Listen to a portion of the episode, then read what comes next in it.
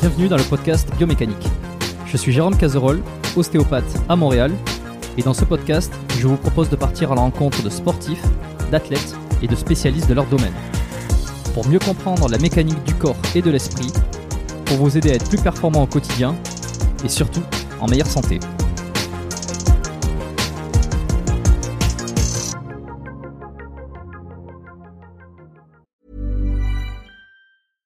Many of us have those stubborn pounds that seem impossible to lose, no matter how good we eat or how hard we work out. My solution is PlushCare.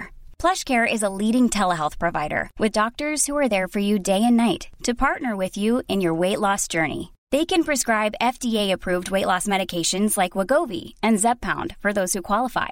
Plus, they accept most insurance plans. To get started, visit plushcare.com slash weight loss. That's plushcare.com slash weight loss.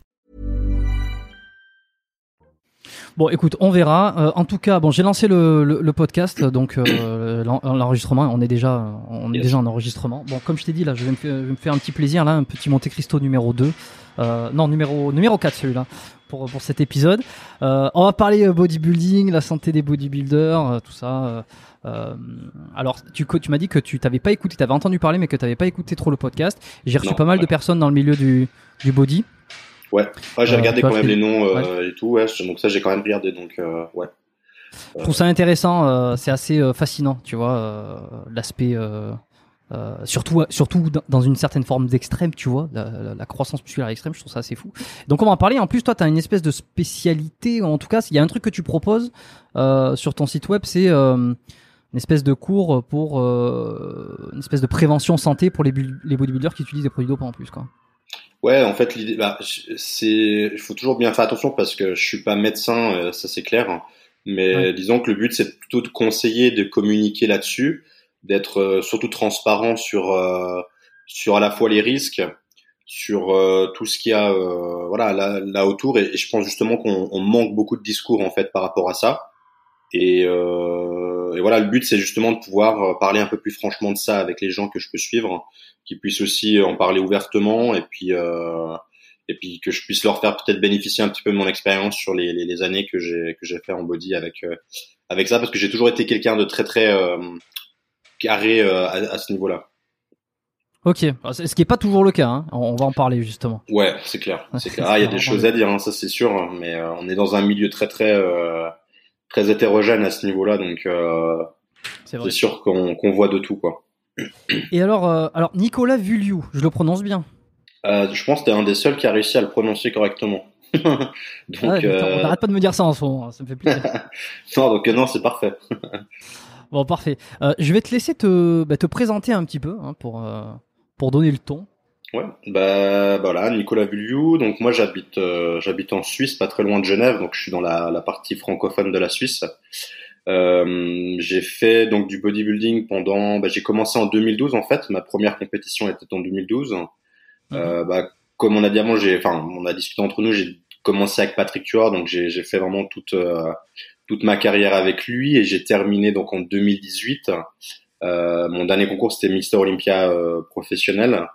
Et, euh, et puis, bah, depuis ça, j'ai j'ai continué surtout dans le coaching, qui était déjà ma profession de base avant de, avant de faire du, de la compétition. Et Mm. puis, ben, l'idée, c'était de vouloir essayer un petit peu de rallier euh, ce que j'ai pu apprendre avec le bodybuilding et puis euh, de, de proposer justement des services coaching euh, à la fois pour Monsieur, Madame, tout le monde, mais aussi du coup pour les les gens qui veulent se lancer un petit peu dans la dans le côté obscur, si je puis dire. Et puis, euh, et puis voilà, de proposer un accompagnement euh, transparent là-dessus quoi.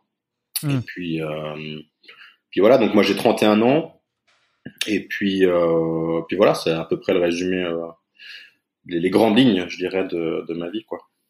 Ok, et alors tu vas me dire euh, comment tu as découvert le, bodybuilding exactement? Parce que bon, on le sait, on le sait, on s'en doute. Alors toi, tu es vraiment dans le milieu aussi. Je sais pas si à quel point on va en discuter, ça titre du recul que tu peux avoir. C'est quand même un sport extrême. D'ailleurs, c'était le.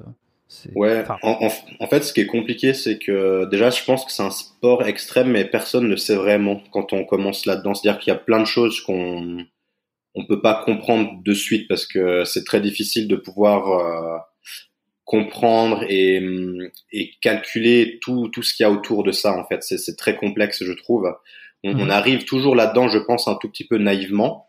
Euh, et moi, je suis tombé là-dedans parce qu'à l'époque, euh, je, je faisais en fait du. Je suis toujours là. hein. C'est je, je Ouais. règle juste ma caméra, je t'entends Ouais, parce que y a- j'ai un petit lag. Je faisais du, du football en fait avant, et puis euh, je me suis blessé en fait euh, pendant un match. Et puis euh, j'aurais voulu en fait continuer là-dedans, mais la blessure a fait que j'ai arrêté, et puis j'ai- j'étais plus trop motivé. Et puis je me suis retrouvé là-dedans parce que en fait j'ai j'ai été m'entraîner en salle parce que j'aimais bien faire ça, et puis euh, j'ai rencontré une, deux personnes qui m'ont amené jusqu'à jusqu'à Patrick Tuor en fait. Et c'est comme ça que euh, j'ai démarré. C'était plus un peu un challenge au début où je me suis dit ah il, il me faut un truc un peu avec de la- de l'adrénaline, un truc où euh, où ça me pousse un petit peu et euh, de retrouver un peu du plaisir aussi dans dans, dans une activité. Et Ouais. puis bah voilà, après au fil des, des, des choses, j'ai j'ai eu la chance de gagner assez vite des concours et puis forcément ben ça motive de ça motive et on continue quoi. Est-ce que tu t'es rendu compte que tu avais par exemple une ligne euh, ou je sais pas une génétique, une morphologie qui était euh, qui était adaptée à ça? Tu t'es à quel moment tu t'en rends compte? Parce que c'est quand même un milieu on, on entend beaucoup entre les produits, entre la ligne, la génétique. Bon après tout ce que tous les épisodes que j'ai pu faire, euh, il y a quand même quelque chose qui ressort, c'est qu'il faut avoir la ligne, la génétique, faut avoir le travail, ça évidemment. Et justement on va en parler à partir de quand euh, travail, produit, etc. Et les trois, tu vois, travail, produit, ligne. Alors euh, honnêtement, moi je suis comme j'ai dit, hein, je suis rentré là-dedans très naïvement, je savais pas du tout euh, dans quoi je m'embarquais. Moi c'était juste Ouais. un peu le, le le le challenge qui me plaisait, donc je me suis dit ah je vais faire un truc, on verra où ça va me mener. Euh, mais au début c'est que là j'avais pas du tout conscience. C'est à force de me répéter, de me dire ah mais tu vois t'as t'as t'as peut-être un truc qui peut justement t'amener euh, là où certaines personnes peuvent pas. Euh, et je l'ai compris, je dirais peut-être après euh, après mes années juniors, parce que moi j'ai commencé, j'étais encore junior, j'avais 22 ans, et euh, j'ai commencé à comprendre que j'avais un truc, c'est quand j'ai gagné euh, les championnats suisses, donc les, les championnats dans mon pays en 2014, et c'était une année un peu particulière parce que j'étais encore junior, et à cette époque-là, j'avais gagné chez les hommes et en toute catégorie. Et euh, c'est là où j'ai commencé à comprendre qu'effectivement j'avais peut-être euh, un petit truc en plus, je sais pas comment vraiment le- l'expliquer, mais euh, c'est là que j'ai commencé à comprendre que euh, ça allait au-delà juste du travail et qu'il fallait effectivement avoir un, un bagage génétique, une structure pour pouvoir justement euh, aller jusqu'à un certain niveau et ce peu importe les produits ou, ou même le travail qui est, qui est emmagasiné derrière. Quoi. Là, là, euh, je sais pas à partir de quand tu décides de, de passer du côté obscur, toi? Euh, pff, bah en fait, euh, moi j'ai bah, j'ai commencé assez rapidement dans le sens où à partir du moment où je me suis engagé dans la compétition, j'ai commencé.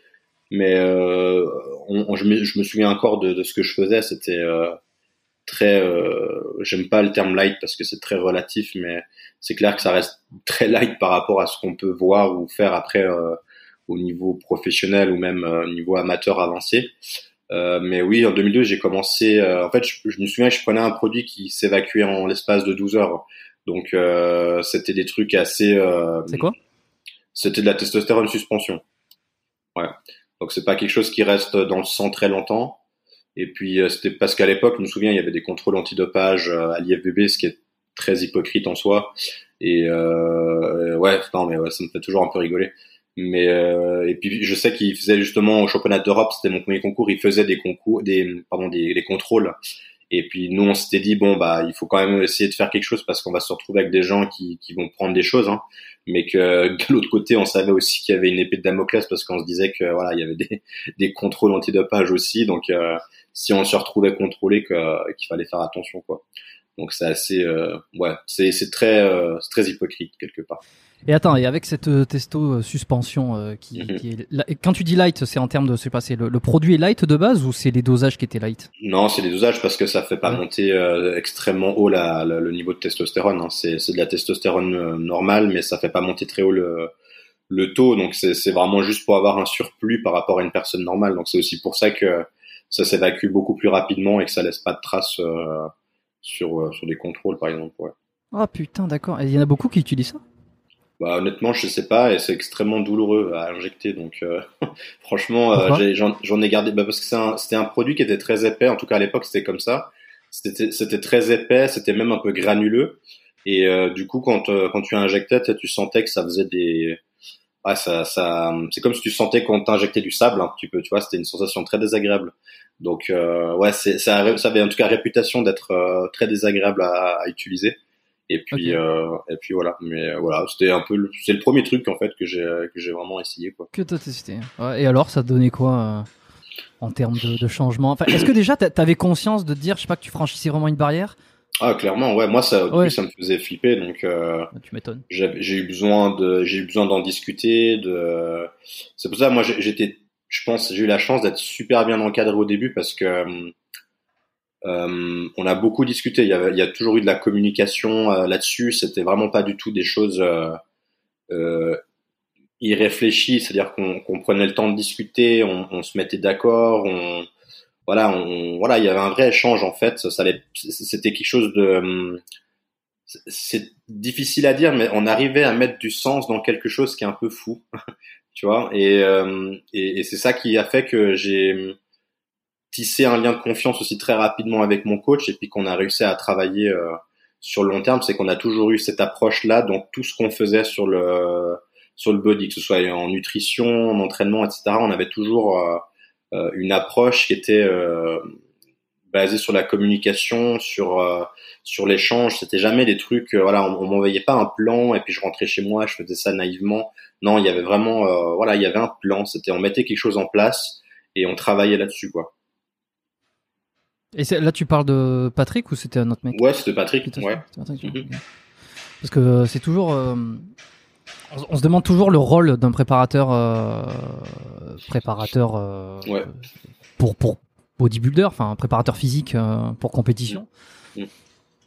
Alors je sais pas si tu peux parler pour lui ou quoi, mais lui il, te, il va te donner des, des, dosages, il va te donner des conseils, il va te, enfin oui, il va conseiller. il est pas médecin, mais...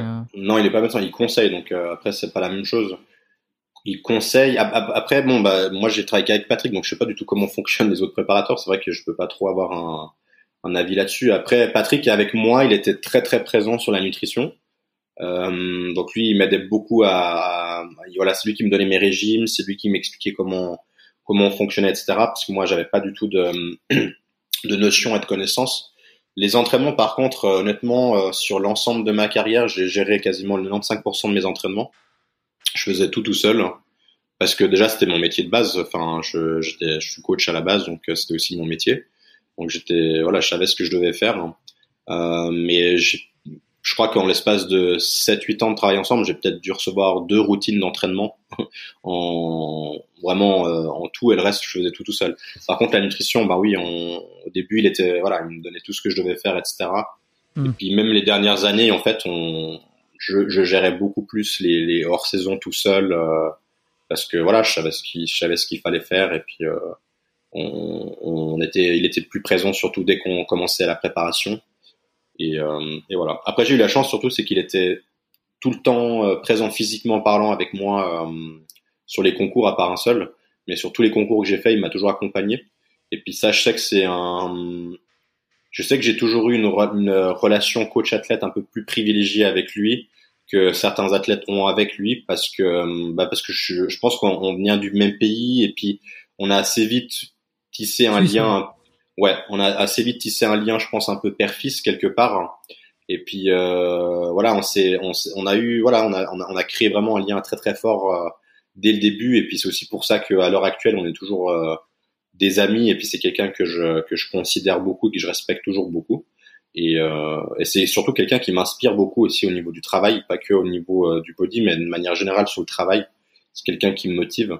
Donc euh, donc voilà et c'est c'est euh, est-ce que c'est ça fait partie de des mecs les plus euh, influents dans le monde de la prépa du bodybuilding? Parce que j'ai l'impression que son nom revient très souvent Ouais, mais moi je pense. Alors je pense qu'en termes maintenant au niveau des coachs, euh, je veux pas essayer d'être un peu chauvin et puis de de le, le, caresser un peu comme ça, mais je dirais que je pense qu'actuellement il fait partie, il fait partie des meilleurs coachs au monde en matière de préparation. Ça, je suis, j'en suis convaincu parce que les athlètes qu'il a maintenant, en plus, ces athlètes, ils, ils, ont tendance à avoir une espèce de signature un peu physique sur le plan de conditions. On, on reconnaît un peu la, la patte de, de de Patrick. Et puis euh, il sort, euh, il sort plein d'athlètes. Et puis il a surtout sorti plein d'athlètes qui n'étaient pas connus avant et qui le sont devenus. Par exemple, Rafael Brandao, qui est, qui est très connu au Brésil. C'est quelqu'un qui est passé professionnel avec Patrick. Et euh, voilà, il a, il a sorti.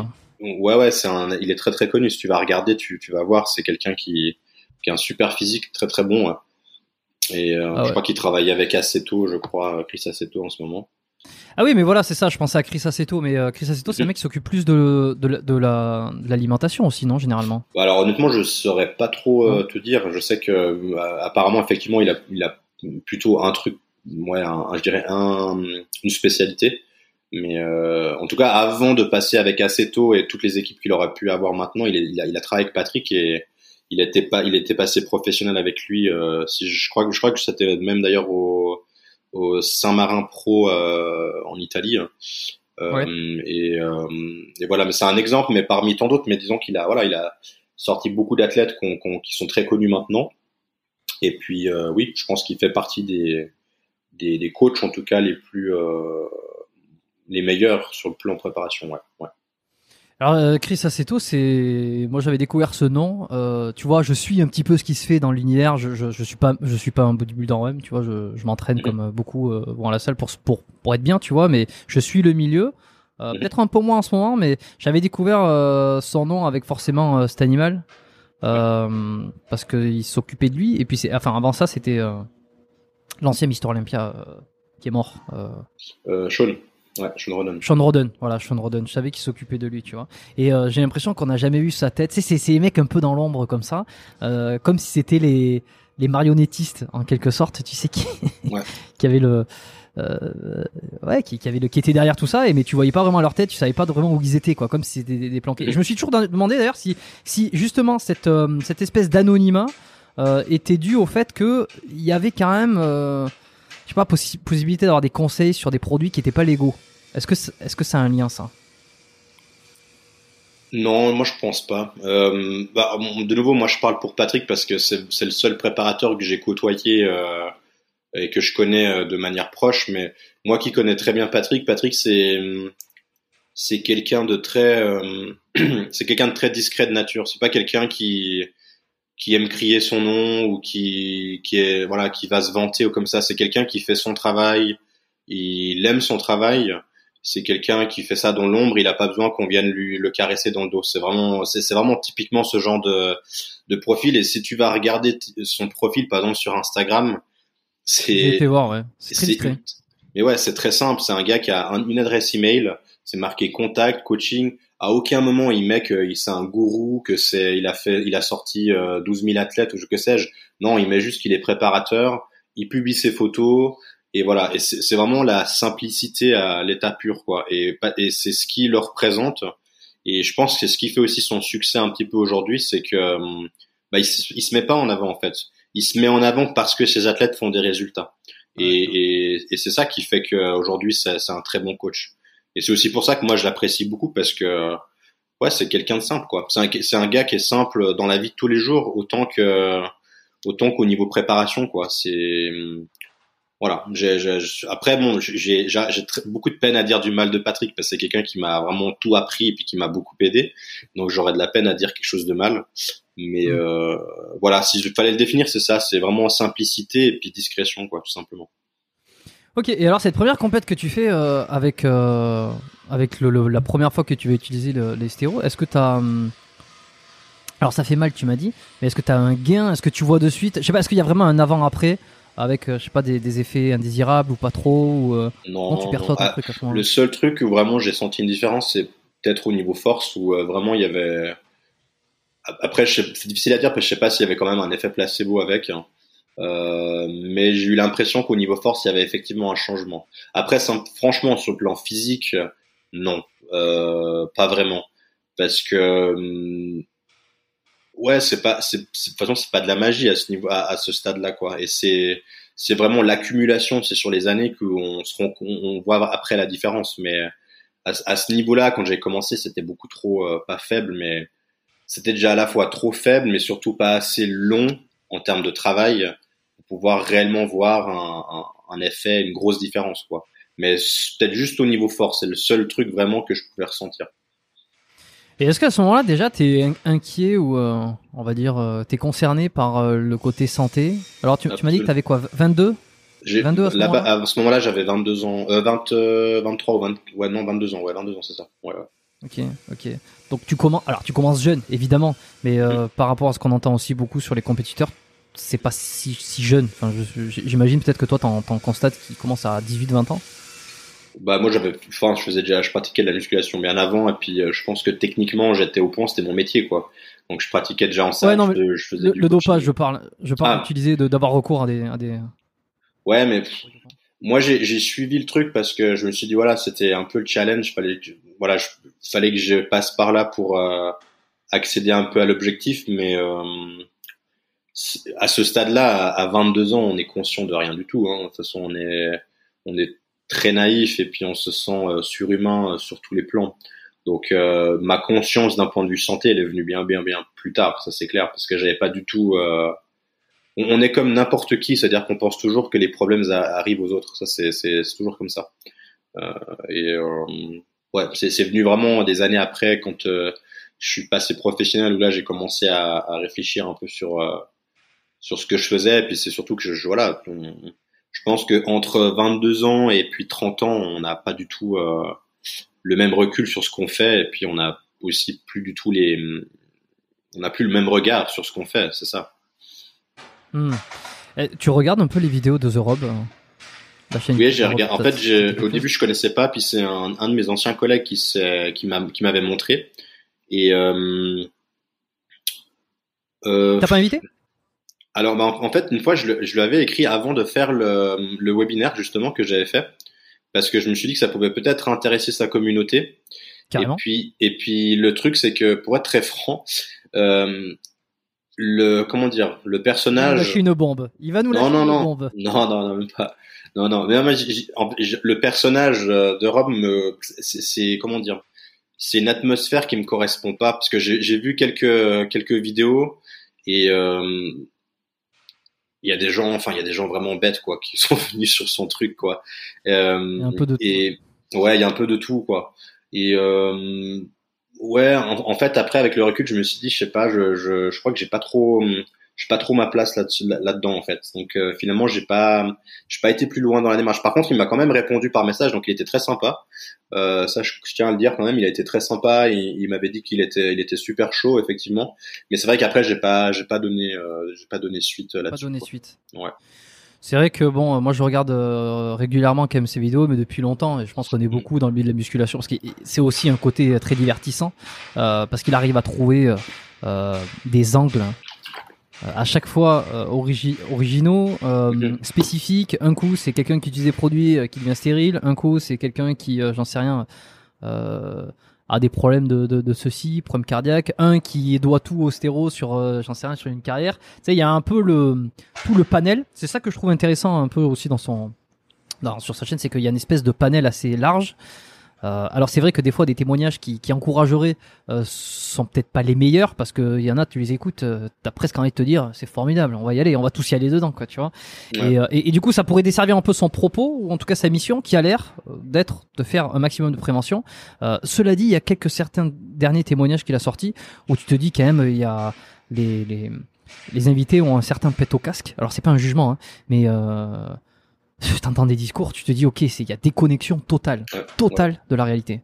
Et Ouais, c'est pour ça- ça que je te demandais si toi à 22 ans, euh, là t'étais déjà dans, ce, dans un mindset de prévention ou pas. Et en fait, tout, tout le monde à 20, à 20 ans, finalement, il y a pas de recul, peu importe.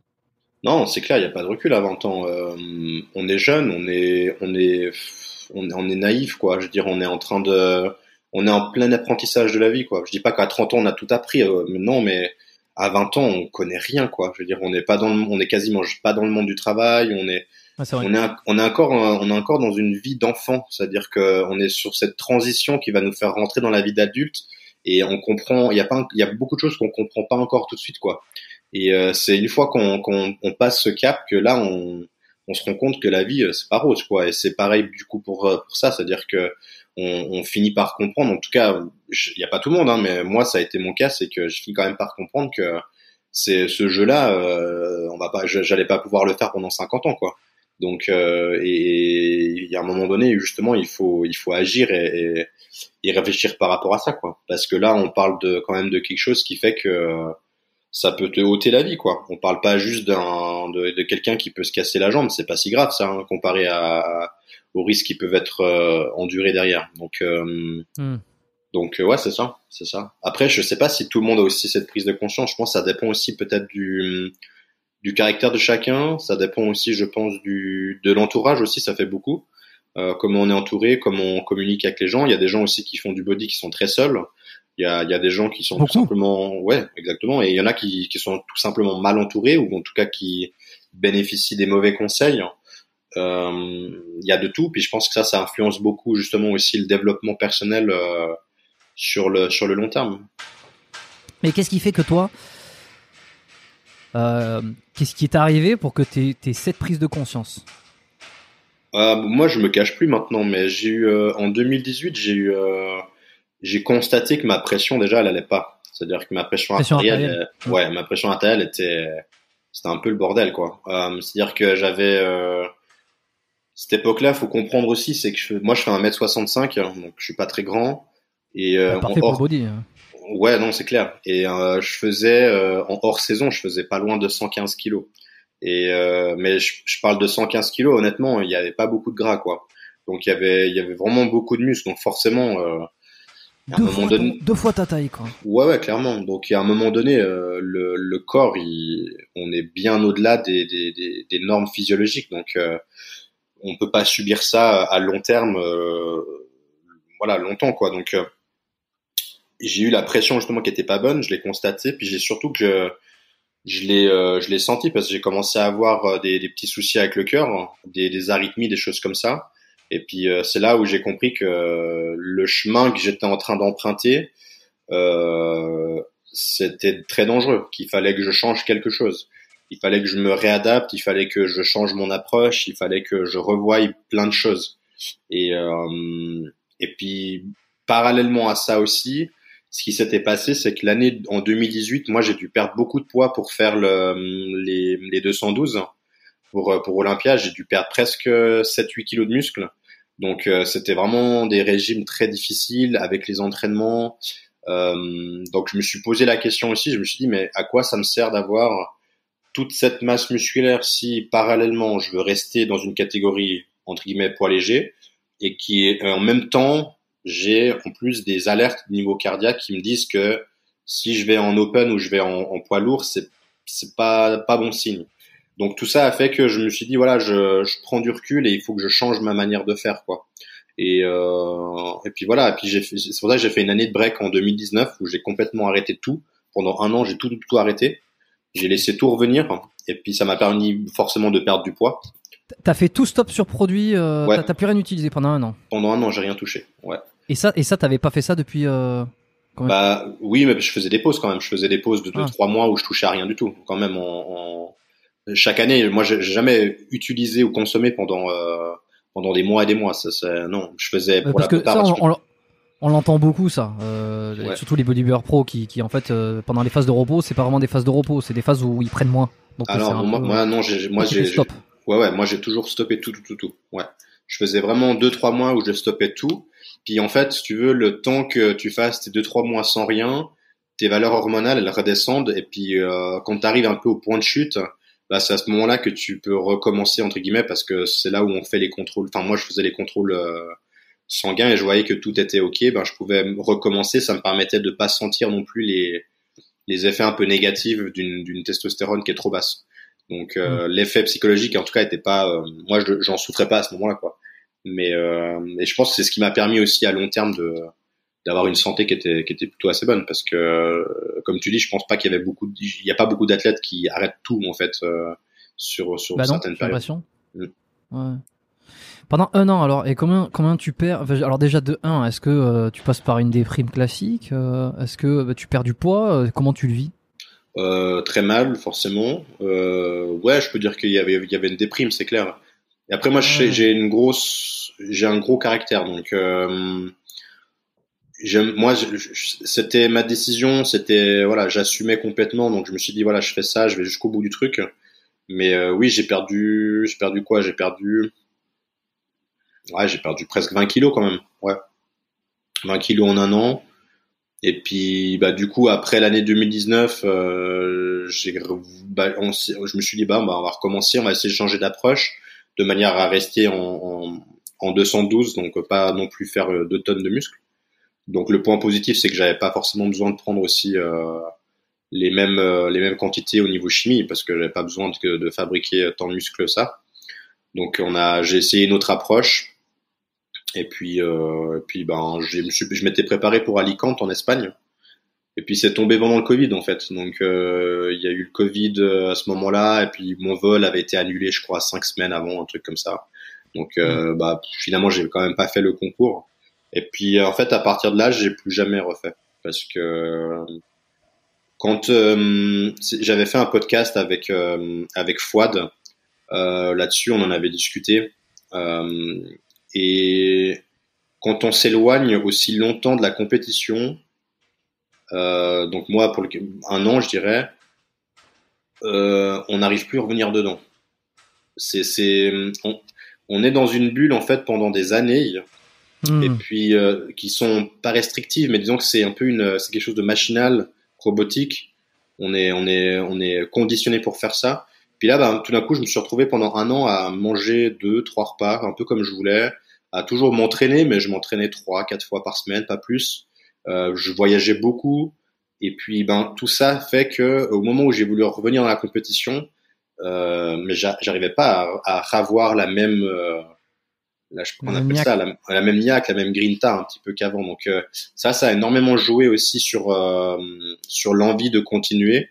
Et puis le Covid, tout ça, je pense que c'était aussi un, probablement un petit facteur en plus aussi dans l'équation. Dans Mais euh, et puis dans la finalité, je me suis dit aussi bon, vu que j'ai plus non plus cette envie, et puis que même d'un point de vue santé, en plus j'avais eu quand même des avertissements avant, je me suis dit je crois que j'ai pas mal de de bonnes raisons de pas euh, de pas poursuivre tout simplement. Surtout que j'avais fait Olympia au moins une fois dans ma vie, c'était un peu mon objectif à la base.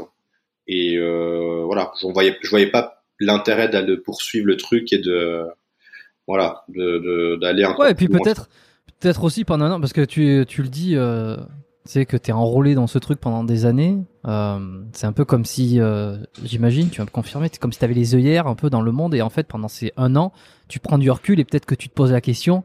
Euh, tu peux pas, tu peux pas te poser la question, tu peux pas prendre du recul quand t'es, quand t'as la tête dans le guidon, quoi. C'est une ah, fois que tu lâches, tu dis bon, alors pourquoi, finalement, pourquoi, j'ai, alors j'ai, atteint mes objectifs, effectivement, mais bon, euh, c'est, c'est un peu, c'est un peu des fois, euh, parce que. Ouais. Body, c'est sacrifice, euh, et puis pourquoi Ouais, non, c'est clair. Et puis il y a un truc aussi que les gens comprennent pas beaucoup, c'est que moi j'habite en Suisse. Hein. c'est un pays, c'est extrêmement cher la vie en Suisse. Donc ce que les gens savent pas, c'est qu'ici, pour un petit appartement euh, tout à fait normal, c'est quasiment 2000 euh, francs, donc quasiment 2000 dollars par mois. Et puis on a des salaires certes plus élevés, mais euh, c'est. Mais sauf si tu bosses en ligne ou que tu bosses avec des gens qui habitent un peu partout et finalement c'est pas forcément corrélé, ou alors t'adaptes tes tarifs. Bah moi j'adapte pas mes tarifs. Moi j'ai un coût de la vie qui est élevé ici en Suisse et je fais mes tarifs en fonction de la Suisse. Après les gens peuvent ou peuvent pas. Mais malheureusement c'est comme ça. Parce que le problème c'est que je peux pas me permettre de offrir le même service à quelqu'un qui me paye trois fois moins qu'un autre. Ça, c'est pas, pour moi, je trouve pas correct. Mais euh... non, après ouais, c'est ça. C'est la vie en Suisse, c'est très cher. La nourriture coûte très cher. Après, bah tout ce qu'il y a pour la préparation, ça coûte de l'argent aussi. Et euh, bah ouais, quand t'arrives à la fin du mois, que t'as pas grand chose sur ton compte en banque, et tu dis ouais t'es professionnel mais t'as quand même euh, zéro thune sur ton compte en banque. Tu dis putain c'est une mmh. merde quoi. Je suis désolé mais c'est pas c'est pas une vie qui, qui que j'aurais que j'avais envie d'avoir encore 10 15 ans quoi. Parce que moi j'arrivais sur mes 30 mmh. ans et je me disais euh, putain à 30 ans j'ai envie de j'ai envie de kiffer ma vie un peu. J'ai envie de voyager j'ai envie de faire des trucs euh, pourquoi pas rencontrer une femme avoir des gosses j'en sais rien. Mais je me suis j'ai commencé à penser à ça puis je me suis dit ouais il y a il y a trop de choses qui me voilà le fait que déjà je pense à ça, que je remette en question ça, je me suis dit déjà c'est pas bon parce que une prépa, il faut il faut l'aborder euh, comme une machine, c'est-à-dire que tu te lèves, tu te poses pas de questions, il n'y a pas de doute quoi, tu fais ce que tu as à faire et point. Puis le fait que je remette déjà en question, c'est c'est jamais très bon signe ça. Tu peux tu peux te hmm. préparer seulement si tu es à 100% dedans, si tu es à 99%, il y a le le 1% qui qui est dans le dans le doute, ça peut te flinguer complètement le, le la prépa quoi. Et j'ai l'impression qu'il y en a beaucoup hein, qui se. Alors évidemment, j'ai la référence de Florian Poisson. Je sais pas si tu le suis un peu sur les réseaux. Bien sûr. Euh, parce que bon, depuis que j'ai fait le podcast lui, c'était vraiment un, un, excellent épisode pour moi. J'avais, j'avais adoré et euh, il avait extrêmement bien été reçu ce, cet épisode. Euh, et alors je le suis maintenant. Alors il est avec Charlie PN, un, un autre invité que j'avais déjà reçu. Alors les deux, ils font, ils font la super paire. Euh, et, et, on voit que lui aussi, il a eu. Alors, il en parlait déjà dans l'épisode, euh, mais là, c'est encore plus flagrant parce qu'il a vraiment pris ce recul-là sur bah, des dosages extrêmes, enfin des dosages et sur euh, un développement musculaire extrême. Euh, donc, il a basculé de, de catégorie. Euh, alors, t'es pas seul, t'es pas le seul à avoir fait ça. Il est pas le seul non plus. Est-ce que tu, tu vois toi autour de la trentaine les les compétiteurs qui, qui, suivent ce même trajet, en fait, qui peut-être brûlé pendant 20 ans, enfin pendant 20 ans, à l'âge de 20 ans, et puis 30 ans, il y a vraiment un recul. Euh, je suis allé à l'extrême, maintenant je, je, reviens un peu, tu vois. Tu, tu, remarques ça ou pas? Franchement, pas trop, et c'est pour ça que ah Florian et moi, on s'entend bien, et parce que on a, on a toujours beaucoup communiqué là-dessus ensemble, parce que ce qu'il faut savoir, c'est que Florian, avant, il habitait euh, en Italie, à Rome, et moi, j'allais, j'allais souvent à Rome. Euh, Je vais souvent à Rome, et souvent quand j'y allais, on profitait de, de se voir, de s'entraîner ensemble. Et forcément, on était toujours amené à discuter de, de, de ce genre de trucs. Donc, euh, et, et c'est pour ça que je m'entends bien avec, parce que je pense que c'est quelqu'un d'intelligent justement. C'est quelqu'un qui a su euh, voir les choses et comprendre que le, la direction que prend actuellement, je pense, les Open, même si voilà pas tout le monde est dans l'extrême, faut quand même le dire, mais la direction que prend les Open, en tout cas en ce moment, ou même le bodybuilding en général, on, est, on va trop dans l'extrême. Il y a, y a, trop de choses qui vont dans l'extrême, et et je pense qu'il faut faire attention, quoi, tout simplement. Et il y a plein de gens qui n'ont pas vraiment conscience. Donc euh, à qui la faute, je sais pas, mais ouais, il y a, y a trop. Je, peux te dire les choses. J'ai des j'ai des clients des fois qui me montrent ce qu'ils font d'un point de vue dosage mais c'est des mm. gens qui sont amateurs, qui n'ont pas mm. le niveau pour être Mister Olympia, mais c'est des dosages, mais c'est hallucinant. Enfin, c'est des choses que même moi, en tant qu'athlète, je, je n'utilisais pas. Donc, euh, c'est là où je, je, vois vraiment, il y a un vrai problème. Il y a un problème là-dedans, euh, à ce niveau-là. Il y a, il y a, on a atteint une, une extrême où il faut, il faut faire vraiment très attention, quoi. Ben, alors justement sur euh, ces dosages là, c'est un, j'ai l'impression que c'est à la fois un secret de polychinelle dans le milieu et en même temps quelque chose de très gardé euh, ben, par le milieu justement. Euh, je parlais d'Europe tout à l'heure, il, il, en a beaucoup parlé dans ses vidéos. À un moment donné, il avait fait des, il avait fait des vidéos sur euh, euh dosage, les, les, dosages que prennent un, un, un men's physique, un ceci, un cela. Alors ça avait été beaucoup décrié.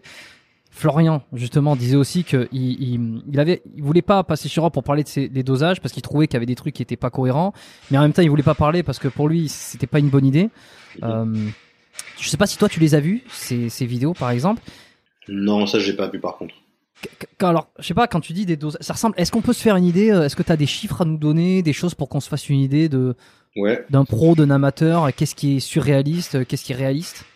Bah, pour te montrer à quel point c'est complètement hétérogène, j'ai déjà, bah, moi qui, qui ai été pro, euh, je pense que le maximum que j'ai pu prendre, tout confondu, hein, en parlant de tout produit confondu, ça dépassait le gramme à la semaine, mais ça, ça allait peut-être jusqu'à 1 gramme 3, 4, voire 5, 1 gramme 5, tu vois, sur une semaine totale, mais tout produit confondu, toute molécule ou machin confondu. D'accord. Est-ce que ça c'est ça c'est beaucoup? Ouais, pardon. Mais c'est ça la question, c'est est-ce que c'est beaucoup? Euh, Comment comment est-ce qu'on peut répondre à cette question? Si moi aujourd'hui je te dis de manger 500 grammes de poulet sur un repas et tu fais ça sur six repas, est-ce que ça a du sens? Non.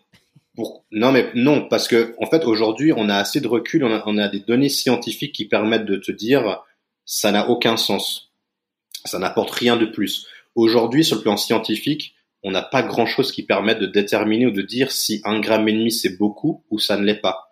Tu vois Il n'y a pas de recherche, quoi. Il n'y a pas d'études. Il y, y, a des études, il y a des, des, choses, mais elles sont très faibles. Si on, on met ça en, en, comparaison avec la nutrition, par exemple, que, que ou l'exemple des protéines que je viens de citer, mais on a, on a peu de recul. Donc en fait, euh, il y a une vraie euh, je sais pas si on pourrait dire relativité, mais a, on n'a n'a pas de, de normes. Tu vois, y a, y a, on peut pas dire à un moment donné c'est trop ou c'est pas assez. Il n'y a, a, pas d'échelle qui permette de le déterminer parce qu'on n'a pas assez de données pour le faire. Par contre, maintenant, comme je te disais, je te prends l'exemple de 1 gramme 4 ou 1 gramme, on va dire, on va rester sur 1 gramme et demi. Ça, c'est ce que j'aurais pu prendre en, en, prépa. mais j'ai déjà vu des gens qui tournent à 6 grammes par semaine. Voilà. Et c'est, et je, je vais pas balancer de nom parce que je, je suis pas là pour ça, mais euh, c'est des gens euh, très connus du milieu. C'est des gens qui sont connus dans le dans le milieu du bodybuilding. Donc euh, non, pas francophone. Non. Bah en tout cas francophone. Si c'est peut-être le cas, mais alors je, je suis pas au courant. Tu le sais pas. Mais, mais pas francophone en tout cas, pas à ma connaissance. Mais euh, j'ai déjà vu, oui, j'ai déjà vu des doses comme ça. Ouais, ça, ça peut paraître fou. Bah ouais, enfin bon, alors là, entre 1, bah de, de, là c'est x6 par rapport à ce que tu as dit, mais euh, sachant que toi, tu as quand même un physique. Euh, enfin, euh, enfin moi j'ai vu les photos, alors j'ai vu ta chaîne YouTube aussi, parce que j'ai regardé sur la dernière vidéo de ta chaîne YouTube. Ouais. T'as un physique qui m'a fait. Enfin, je suis resté comme ça, quoi. J'ai fait, putain, les bras, les épaules, c'est impressionnant. C'était ma. Je crois que c'était pendant ma. C'était en 2017, c'était pendant mon, ma première année professionnelle, je crois fou furieux, tu vois. Euh, enfin, c'est un, gros physique vraiment. Si tu te dis, ok, lui, il euh, y a pas de doute, il est body, tu vois. C'est pas, c'est pas, c'est pas, il est, il est, juste gâté par la nature. Non, le mec, ça fait, il bosse quoi. Euh, donc 1, 1 3, 1 4 par rapport au, au pro d'une manière générale, je sais pas, tu te situerais dans quelque chose de moyen? Tu, tu me dis il y a des extrêmes à 6 mais moi je pense que c'est peu par rapport à par rapport à la moyenne, je pense. Je pense que c'est assez bas. Pour la, ça m'est déjà arrivé d'en parler avec certaines personnes. Après, moi, j'aime pas trop communiquer là-dessus, et je te dirai d'ailleurs pourquoi. Mais euh, j'aime pas communiquer là-dessus parce que déjà, en fait, les trois quarts du temps, quand je dis ça, on me traite de menteur. Donc, euh, je je sais pas trop quoi répondre par rapport à ça, quoi, parce que c'est comme ça.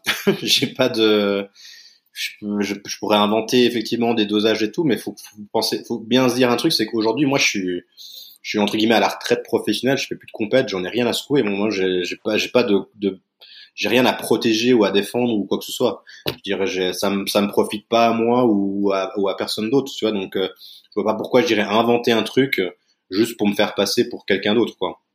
Donc, mmh. euh, non, c'est juste la vérité. Après, ben, je sais qu'il y aura encore des gens hyper sceptiques et c'est pas grave, mais euh, moi, je peux. T'es jamais monté, t'as jamais monté un, un petit peu au-dessus, même euh, pour une fois, pour tester. Non, non, honnêtement non. Euh, je peux l'hormone de croissance par exemple, j'ai jamais dépassé les 4 unités. Je sais que dans le milieu professionnel, il y a des gens qui montent jusqu'à 15, 16, bon, j'aurais même entendu 20 unités par jour. Donc euh, non, je peux honnêtement euh, la vérité c'est que c'est comme un peu la nutrition, c'est qu'il y a des limites physiologiques un petit peu. Et après ce qui fait que tu progresses ou pas, c'est pas tant les dosages mais c'est la c'est la répétition après les années et les années. Et c'est ça qui fait que tu construis avec cette base que tu as déjà, tu vois, je veux dire? Et tu, et tu l'ajout, en fait, le, le plus ne, ne, ne, te rend pas meilleur ou ne te rend pas plus gros. Si aujourd'hui je te donne un, je te donne un dafalgan, tu sais, ou un, du paracétamol pour le mal de tête. Hmm. Si, si je te donne une pilule parce que tu as mal à la tête, ça va te passer le mal de tête. Si je t'en donne deux, ça va peut-être t'aider à passer le mal de tête plus vite si tu as un mal de tête fort. Maintenant, si je te donne la boîte à avaler en entier, qu'est-ce qui se passe? Est-ce que tu vas te sentir encore mieux que si tu avais avalé deux pilules? Non, parce qu'il y a, y a des limites en fait, et, et c'est pour ça que il y a des gens, ils sont. C'est pas une courbe droite, quoi. mais exactement, c'est ça. c'est une courbe qui tend à se s'horizontaliser au fur et à mesure où, où tu en dosage. Mais c'est ça. Et, par, contre, les, effets secondaires, par contre, j'imagine que ça fait l'effet inverse parce que tu prends la boîte de Dafalgan, euh, tu vas pas te sentir mieux, mais tu, risques d'avoir des soucis. Mais c'est exactement ça. Et c'est un peu le même principe avec les, les produits dopants. C'est que dès que tu dès que tu commences à partir dans des, des, des choses qui sont très élevées, euh, non seulement t'es pas meilleur, mais surtout c'est que tu augmentes les, les, les risques d'un point de vue santé, quoi, tout ce qui est effet secondaire. Ouais. Et alors, pour quelle raison tu décides euh, Tu m'as dit, je te dirai après euh, pourquoi je communique pas trop, euh, mhm. pourquoi j'ai pas trop communiqué là-dessus? Bah alors, la première raison, je, je, l'ai dit avant, c'est que souvent on me traite de menteur, donc je vois pas trop l'intérêt de de continuer, enfin de, disons que je peux pas argumenter parce que je, je sais pas trop ce que je pourrais dire pour pour argumenter et, et, dire quelque chose en ma faveur. C'est c'est ce que je faisais et point. J'ai pas de, voilà. Et puis l'autre problème, c'est que je publie jamais vraiment parce que le risque de faire ça, c'est de se retrouver avec des gens qui ont 18 ans et qui s'amusent à faire ça. Tu vois, c'est-à-dire que si je dis ah je prenais ci ou je prenais ça en tant, en tant de quantité, il y a peut-être des gosses de 18 ans ou 20 ans qui sont justement dans cette période un peu naïve où c'est des gens qui comprennent, qui n'ont pas encore pris du recul là-dessus et qui arrivent pas à faire la part des choses et qui vont qui vont probablement prendre le risque euh, de, de faire ça en se disant ah il fait ça donc j'ai des chances de ressembler un peu à ça tu vois Et, et c'est ça, c'est une des raisons pour lesquelles justement je m'amuse pas à communiquer là-dessus euh, précisément, je dirais. Ouais, ok. Et alors, à, partir de quand tu juges, parce que c'est toujours la limite, tu vois, et, c'est encore des questions que je me pose.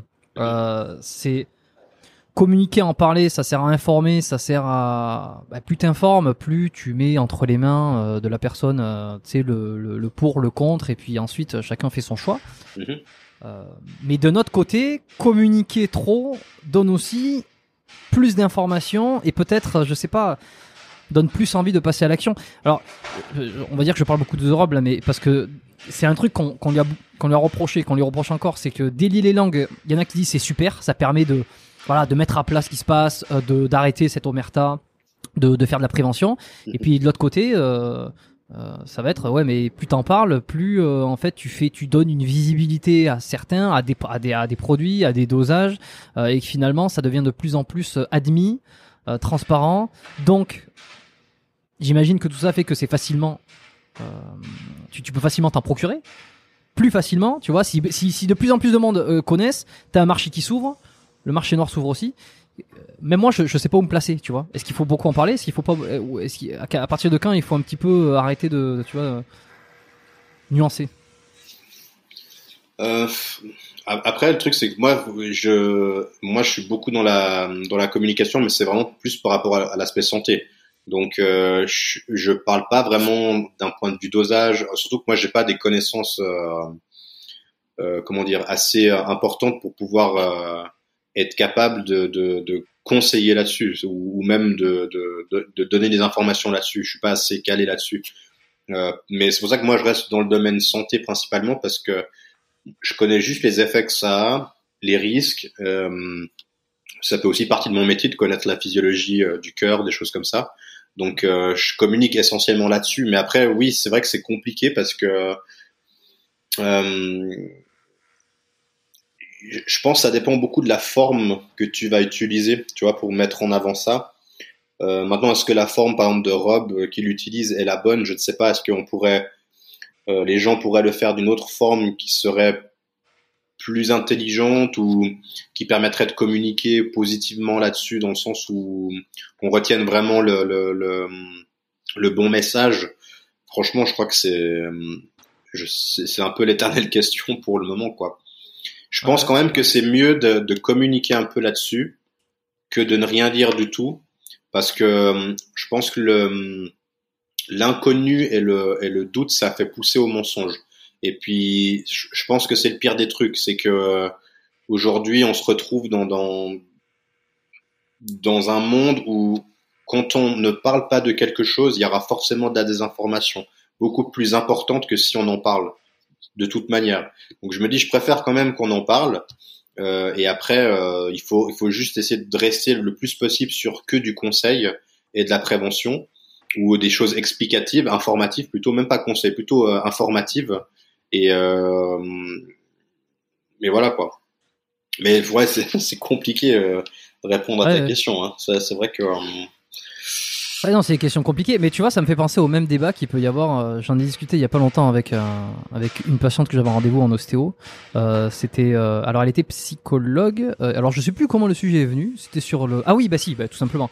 elle était psychologue en hôpital pour, pour pour pour éviter que les patients qui utilisent des, des opiacés, des, des, des donc des, type type morphine tombent dans la dépendance. Donc il y avait tout un voilà participer à tout ça à la clinique à tout un système pour éviter, c'est euh, pour contrôler la douleur, mais pour pas tomber dans la dépendance de, de ce genre de produit. Euh, et j'en suis venu à lui poser, à lui demander, bon ben alors, euh, dans ce, toi avec le recul, avec ton, ton expérience, qu'est-ce que tu penses des salles de shoot qui sont de mettre des seringues à disposition de ceux qui, qui prennent de la drogue? Alors elle, pour, pour, pour les raisons qu'elle m'a données, elle pensait que c'était une bonne chose, dans le sens euh, où de toute façon, ce sont des gens qui s'en procureront. Vaut mieux qu'ils se procurent des seringues sont clean. Stérile, voilà, clean quoi, pour pas avoir encore plus d'emmerde. Ouais. Euh, et puis de, de l'autre côté, tu vas avoir. Euh, alors je pense à, je crois que c'est Jean-Marie Corda qui avait fait une vidéo là-dessus. Euh, que c'était, il trouvait ça, que c'était aberrant finalement, c'est que c'était presque de l'encouragement. C'est allez, alors ça se drogue, et eh ben vas-y, on va vous filer les seringues maintenant. Allez-y. Et euh... c'est une vraie question. Mais, hein. moi, je, mm. même moi, je suis pas positionné. Et c'est un peu la même chose pour la trop d'informations ou, Ouais, mais bah, t'as vu ma réponse. Je pense que si je la réécoute, euh, c'est je tourne en rond dans ma dans ma réponse parce que moi je pense que je suis pas aussi je, suis pas positionné aussi quoi. Donc euh, ah ouais. et c'est vrai que la, la, question de salle de shoot, ça c'est c'est un très bon une très bonne comparaison. Ouais, il y a j'ai comme comme tu dis, moi j'ai essayé d'écouter les, les, deux avis euh, par rapport aux salles de shoot aussi parce que ça m'intéressait. Et euh, je suis toujours pas non plus, euh, j'ai pas d'avis tranché en tout cas euh, jusqu'à présent. Ouais, donc euh, c'est Ouais, j'avoue que moi aussi, si tu veux, mon, mon côté euh, primaire euh, aurait tendance à dire, et puis parce que bon, évidemment, je j'ai jamais utilisé de drogue non plus, donc peut-être que j'ai pas cette expérience. Euh, le cigare n'est pas de la drogue. Enfin, peut-être que si, mais c'est pas, une mauvaise drogue. Euh... Pas ça, j'aimerais bien, j'aimerais bien essayer. oui, oui, non, mais je, je, je, t'inquiète, je vais t'envoyer les bons, euh, les bonnes références des bonnes vitoles, ça, ça va te faire, tu vois. Tant que t'abuses pas. Euh, merde, qu'est-ce que, qu'est-ce que je disais du coup? J'ai perdu le fil. Ouais, on parlait des salles de shoot. Donc, euh... oui, non, si voilà, c'est moi ma réaction première, ça serait, bah c'est n'importe quoi. Si tu veux, ils se droguent. Euh, s'il y a des gens qui se droguent, c'est c'est pas bon pour la santé. Euh, c'est c'est voilà, c'est se détruire, c'est détruire euh, énormément de choses. Donc donner donner quelque chose qui va encourager à ça, je veux dire aller dans ce sens-là, tu vois. Pour moi, c'est c'est a priori c'est con. C'est le premier truc que j'ai eu. Je me suis dit ok, donc en fait, c'est-à-dire qu'on vous aide aller aller dans ce sens-là. Tu vois, moi je me dirais ça serait pas mal de mettre ce budget dans une je sais pas dans une prévention ou quoi. Alors après j'entends les discours autres qui sont un peu plus qui sont on va dire discours plus socialistes entre guillemets où on va être vraiment dans le voilà on va on va essayer de comprendre l'autre on va essayer de comprendre par quoi il est passé de, s'adapter et alors on, va l'aider à travers des seringues pour pas qu'il se truc alors peut-être qu'à on va essayer de l'aider euh, d'une certaine manière alors, je sais pas comment on s'y prend mais euh, mais je, je suis toujours pas voilà comme toi je Ouais, mais je, je, pense que tu as dit un truc intéressant, c'est qu'en fait, euh, si on décide, entre guillemets, de, de dire, OK, les salles de shoot, c'est bien, on peut pas se contenter que de ça. C'est-à-dire qu'on peut pas juste dire, bon, bah, on met des salles de shoot à disposition, les mecs, ils font, mm. euh, ils font leur, leur petit truc et tout. Tu es obligé d'encadrer ça et de mettre derrière des appuis. Donc des appuis, je sais pas moi, j'ai des, appuis psychologiques, mais il faut qu'il y ait... Euh, le, le, but c'est pas de faire continuer la dépendance. Le, but c'est de justement trouver une solution pour qu'ils en sortent. Donc euh, je pense que le fait de mettre des salles de shoot, ça va pas régler le problème de la dépendance, ça c'est clair. Mais je pense que ça permet, c'est peut-être si on essaie de justement trouver euh, quelque chose qui permet d'accompagner cette démarche, ça permet peut-être de d'aller juste à l'amont à d'aider ces gens à sortir de la dépendance. Mais le, le, truc en soi de dire ouais les salles de shoot comme ça, je pense que c'est clair que c'est pas la solution. Ça c'est ça paraît assez évident, mais euh, ouais après c'est ça, ça dépend des moyens qu'ils veulent mettre derrière et ce qui qu'est-ce qu'ils veulent euh, faire concrètement euh, autour de ça quoi. Hmm. Oui, puis c'est ça. Est-ce que derrière il y a un programme d'accompagnement, euh, un compatible Alors ça, je sais pas. Moi, je suis pas dans la, je suis pas dans ce, dans la, dans, la politique. Je me suis pas intéressé à ce point-là. Euh, mais comme, c'est pour ça que. Et d'ailleurs, euh, bah, c'est un message si je, peux le faire passer, c'est toujours bon. Euh, c'est qu'on est beaucoup dans les, dans les, dans les partis pris, euh, dans toutes les idéologies, dans toutes les idées. On, on a souvent des idées tranchées. Euh, je pense pas que ça soit tout le temps une mauvaise chose d'avoir des idées tranchées mais j'essaie de ne pas avoir d'idées tranchées quand j'ai l'impression de ne pas avoir toutes les informations en ma possession.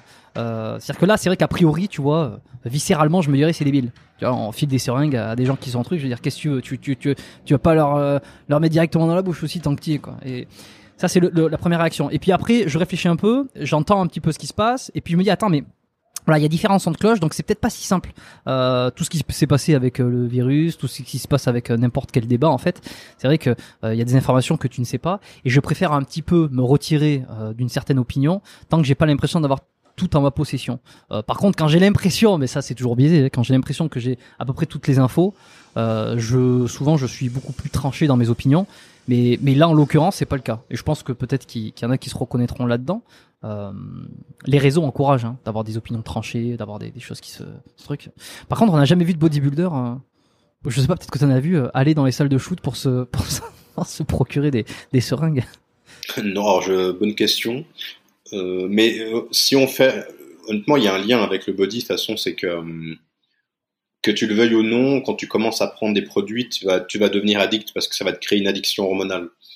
Et euh, c'est pour ça que l'addiction en soi, c'est pas un truc très simple. Euh, il suffit pas de dire aux gens ou de, retirer des seringues et de dire genre ah, maintenant t'arrêtes de te shooter, c'est fini. Ah, c'est mm. très très complexe. Et, et le body en fait, il y a un parallèle à faire avec ça. c'est qu'une fois que tu t'engouffres là-dedans, tu t'en sors très difficilement parce que hum, l'effet hormonal, le, le, changement physique, euh, ce que tu ressens sur le plan psychologique, euh, toutes ces choses-là, elles, elles, ça impacte, mais de manière très profonde, euh, le fonctionnement de ton organisme. Et euh, quand tu arrêtes, en fait, typiquement quand tu as la testo qui est en bas et puis que tu es en dépression, c'est une addiction, en fait. C'est en fait une réponse euh, à, à, à l'addiction, en fait, euh, issue des produits. Donc déjà, en fait, ça, on, on, on parle juste de dépression, mais c'est une addiction, en fait. Et j'ai l'impression que les gens veulent pas utiliser le terme, mais la vérité, c'est ça. C'est que les trois quarts des athlètes, je dis franchement, les trois quarts des athlètes sont addicts aux produits dopants. Et euh, c'est aussi pour cette raison-là qu'il y en a très peu qui arrivent, euh, qui arrivent mettre un terme à leur carrière, non pas pour des raisons euh, euh santé ou comme ça, mais personne n'arrive vraiment à se dire voilà j'arrête parce que maintenant voilà euh, c'est bon j'ai fait ce que je devais faire etc. Non parce qu'en fait tu es constamment tenté de refaire, de retourner là-dedans, de, de retrouver toutes ces sensations etc. Et c'est ça aussi qui mène beaucoup à, qui mène à la perte de beaucoup beaucoup d'athlètes, quoi, parce que les gens savent pas s'arrêter. Et euh, moi, j'ai toujours dit que le truc le plus dur en tant qu'athlète, en tout cas en bodybuilding, c'est pas de faire la diète, c'est pas de faire 10 euh, mois de régime, c'est de, c'est d'arrêter, c'est de trouver justement le bon moment d'arrêter. Et je trouve que c'est ça le truc le plus dur sur le parcours d'un culturiste. Et euh, et j'encourage les gens pas à arrêter, mais j'encourage les gens à savoir quand il faut s'arrêter. Voilà, ça c'est important. Et c'est, tu vois, j'en ai déjà parlé plusieurs fois euh, dans ce podcast. Euh, j'ai jamais vraiment envisagé moi de, de, de, prendre des produits dopants. J'ai jamais été dans. Moi, ça, ça m'intéresse la muscu, le, le, développement, le culturisme, tout ça. Euh, euh, alors c'est vrai que j'ai plus un truc. Tu, tu vas me dire ce que t'en penses après de cette histoire. J'ai plus un truc de méritocratie, de me dire tiens, je veux pas utiliser de produits. C'est parce que j'ai jamais envisagé la compétition non plus. Euh, déjà, avant que je développe là-dessus, est-ce que tu penses, toi, qu'il y, a une, euh, y a une décorrélation entre la prise de produit et la méritocratie? C'est le discours des naturels. C'est pas un discours sur lequel je suis euh, contre, hein, c'est pour ça. Hein. Ouais, bah, moi qui étais là-dedans, honnêtement, quand je, je sais tout ce que j'ai fait en 8 ans pour arriver à Olympia, et certes, les produits, ça fait partie de l'équation, mais tout le travail qu'il y a derrière, c'est les gens n'ont vraiment pas conscience de, de, tout ça, vraiment. je suis d'accord, je suis d'accord avec le fait que oui, les produits, bien sûr, les produits font aussi beaucoup, c'est clair. Euh, ça fait partie d'équation. On peut pas nier ça et puis minimiser ça, ça c'est évident. Mais euh, la charge de travail pour arriver à un niveau comme ça, en tout cas pour ma part, et je parle personnellement, moi quand je regarde tout ce que j'ai fait, le temps aux entraînements, les entraînements vraiment, mais l'intensité, euh, les sacrifices d'un point de vue social. Je, je sortais pas, je prenais mes repas, machin, etc. Euh, je peux pas en fait, je peux pas valider et, et dire à, justement aux gens entre guillemets naturels qui utilisent cette excuse-là qu'ils méritent. Enfin, toi l'argument du mérite, pour moi, il est pas valable parce que le travail c'est de c'est peut-être pas le même sport là pour le coup les mêmes ah, c'est pas juste pour cliquer sur la plage euh, au bout de, six, mois de pratique. Ah non mais c'est évident c'est clair. Alors après c'est sûr qu'on parle de des gens moi je parle de bodybuilder hein, donc de d'athlètes qui font de la compète. Maintenant c'est sûr que tu prends un autre contexte où tu as des gens qui vont prendre des produits pour euh, je sais pas moi pour le kiff pour la, la plage je sais pas. Euh, on peut, on peut discuter, ouais, parce que je pense qu'il y, y, a justement le problème qu'il y a, c'est que c'est pas la question vraiment du mérite, c'est que je pense qu'il y a beaucoup de gens qui pensent que ça, ça va, c'est ce qu'il faut, ça suffit pour pouvoir avoir le physique qu'il faut pour la plage. Et du coup, les gens, beaucoup de gens se reposent là-dessus. Ça, c'est encore un autre hmm. problème, je pense. Hmm. Et alors, ouais, c'est ça. Bon, euh, ce, que ce que je voulais dire au départ, c'était euh, c'était que j'ai, alors j'ai jamais vraiment envisagé ça, mais tu sais, il y a toujours quand tu commences dans les premières années euh, et que tu, tu, tu vois que euh, les stéroïdes existent, etc., etc., euh, t'es tenté euh, par la par l'idée. Tu te dis putain, j'en vois plein qui prennent. Qu'est-ce que ça ferait? Moi, j'étais toujours curieux de me dire tiens, qu'est-ce que ça pourrait faire si j'en prenais? Je suis absolument persuadé que ça ne ferait pas grand-chose parce que je sais que je ne suis pas, je n'ai pas un, une génétique ou ce que tu veux qui est fait pour ce sport-là. J'en fais parce que bon, j'aime ça. C'est peut-être parce que je suis pas je suis pas bon pour ça que je, j'en fais, que je persiste, tu vois. Mais c'est aussi parce que je trouve un certain équilibre là-dessus, sur la pratique de sport, tu vois, euh, et d'aller à la salle et de faire, euh, de des exercices de musculation. Euh, mais il y a toujours eu cette curiosité et il y a deux choses qui m'ont, qui m'ont vraiment finalement convaincu que il y aura très peu de chances, très très peu de chances que j'essaye dans ma vie. La première, c'est parce que je me suis vite rendu compte que euh, une cure, une cure comme ça, juste tester, ça n'a pas grand intérêt. J'ai tu, tu, tu, vas pouvoir développer là-dessus. La deuxième chose, c'est que euh, c'est la provenance des produits. On, en discutait encore avec un ami pour déconner. On se dit putain un jour, il va falloir qu'on se foute au non Tu sais, pour déconner, on se dit putain regardez, regarde le physique qu'il a, comme il est dopé, c'est sûr. Et il fait n'importe quoi. Putain, on va se foutre au Susta nous aussi. Y en a marre. Tu vois, on dit ça pour déconner, tu vois. Et euh, et puis et puis on en a parlé des fois sérieusement. Et voilà. Et la deuxième raison, euh, comme je disais, c'est la provenance des produits. Finalement, tu sais pas du tout ce que tu t'injectes, euh, tu sais pas d'où ça vient ou quoi. Et, franchement, non merci quoi. Euh, moi, j'ai toujours été passionné plus par la santé que par l'autodestruction, mmh. le body destruction, comme dirait Gundil. Donc non.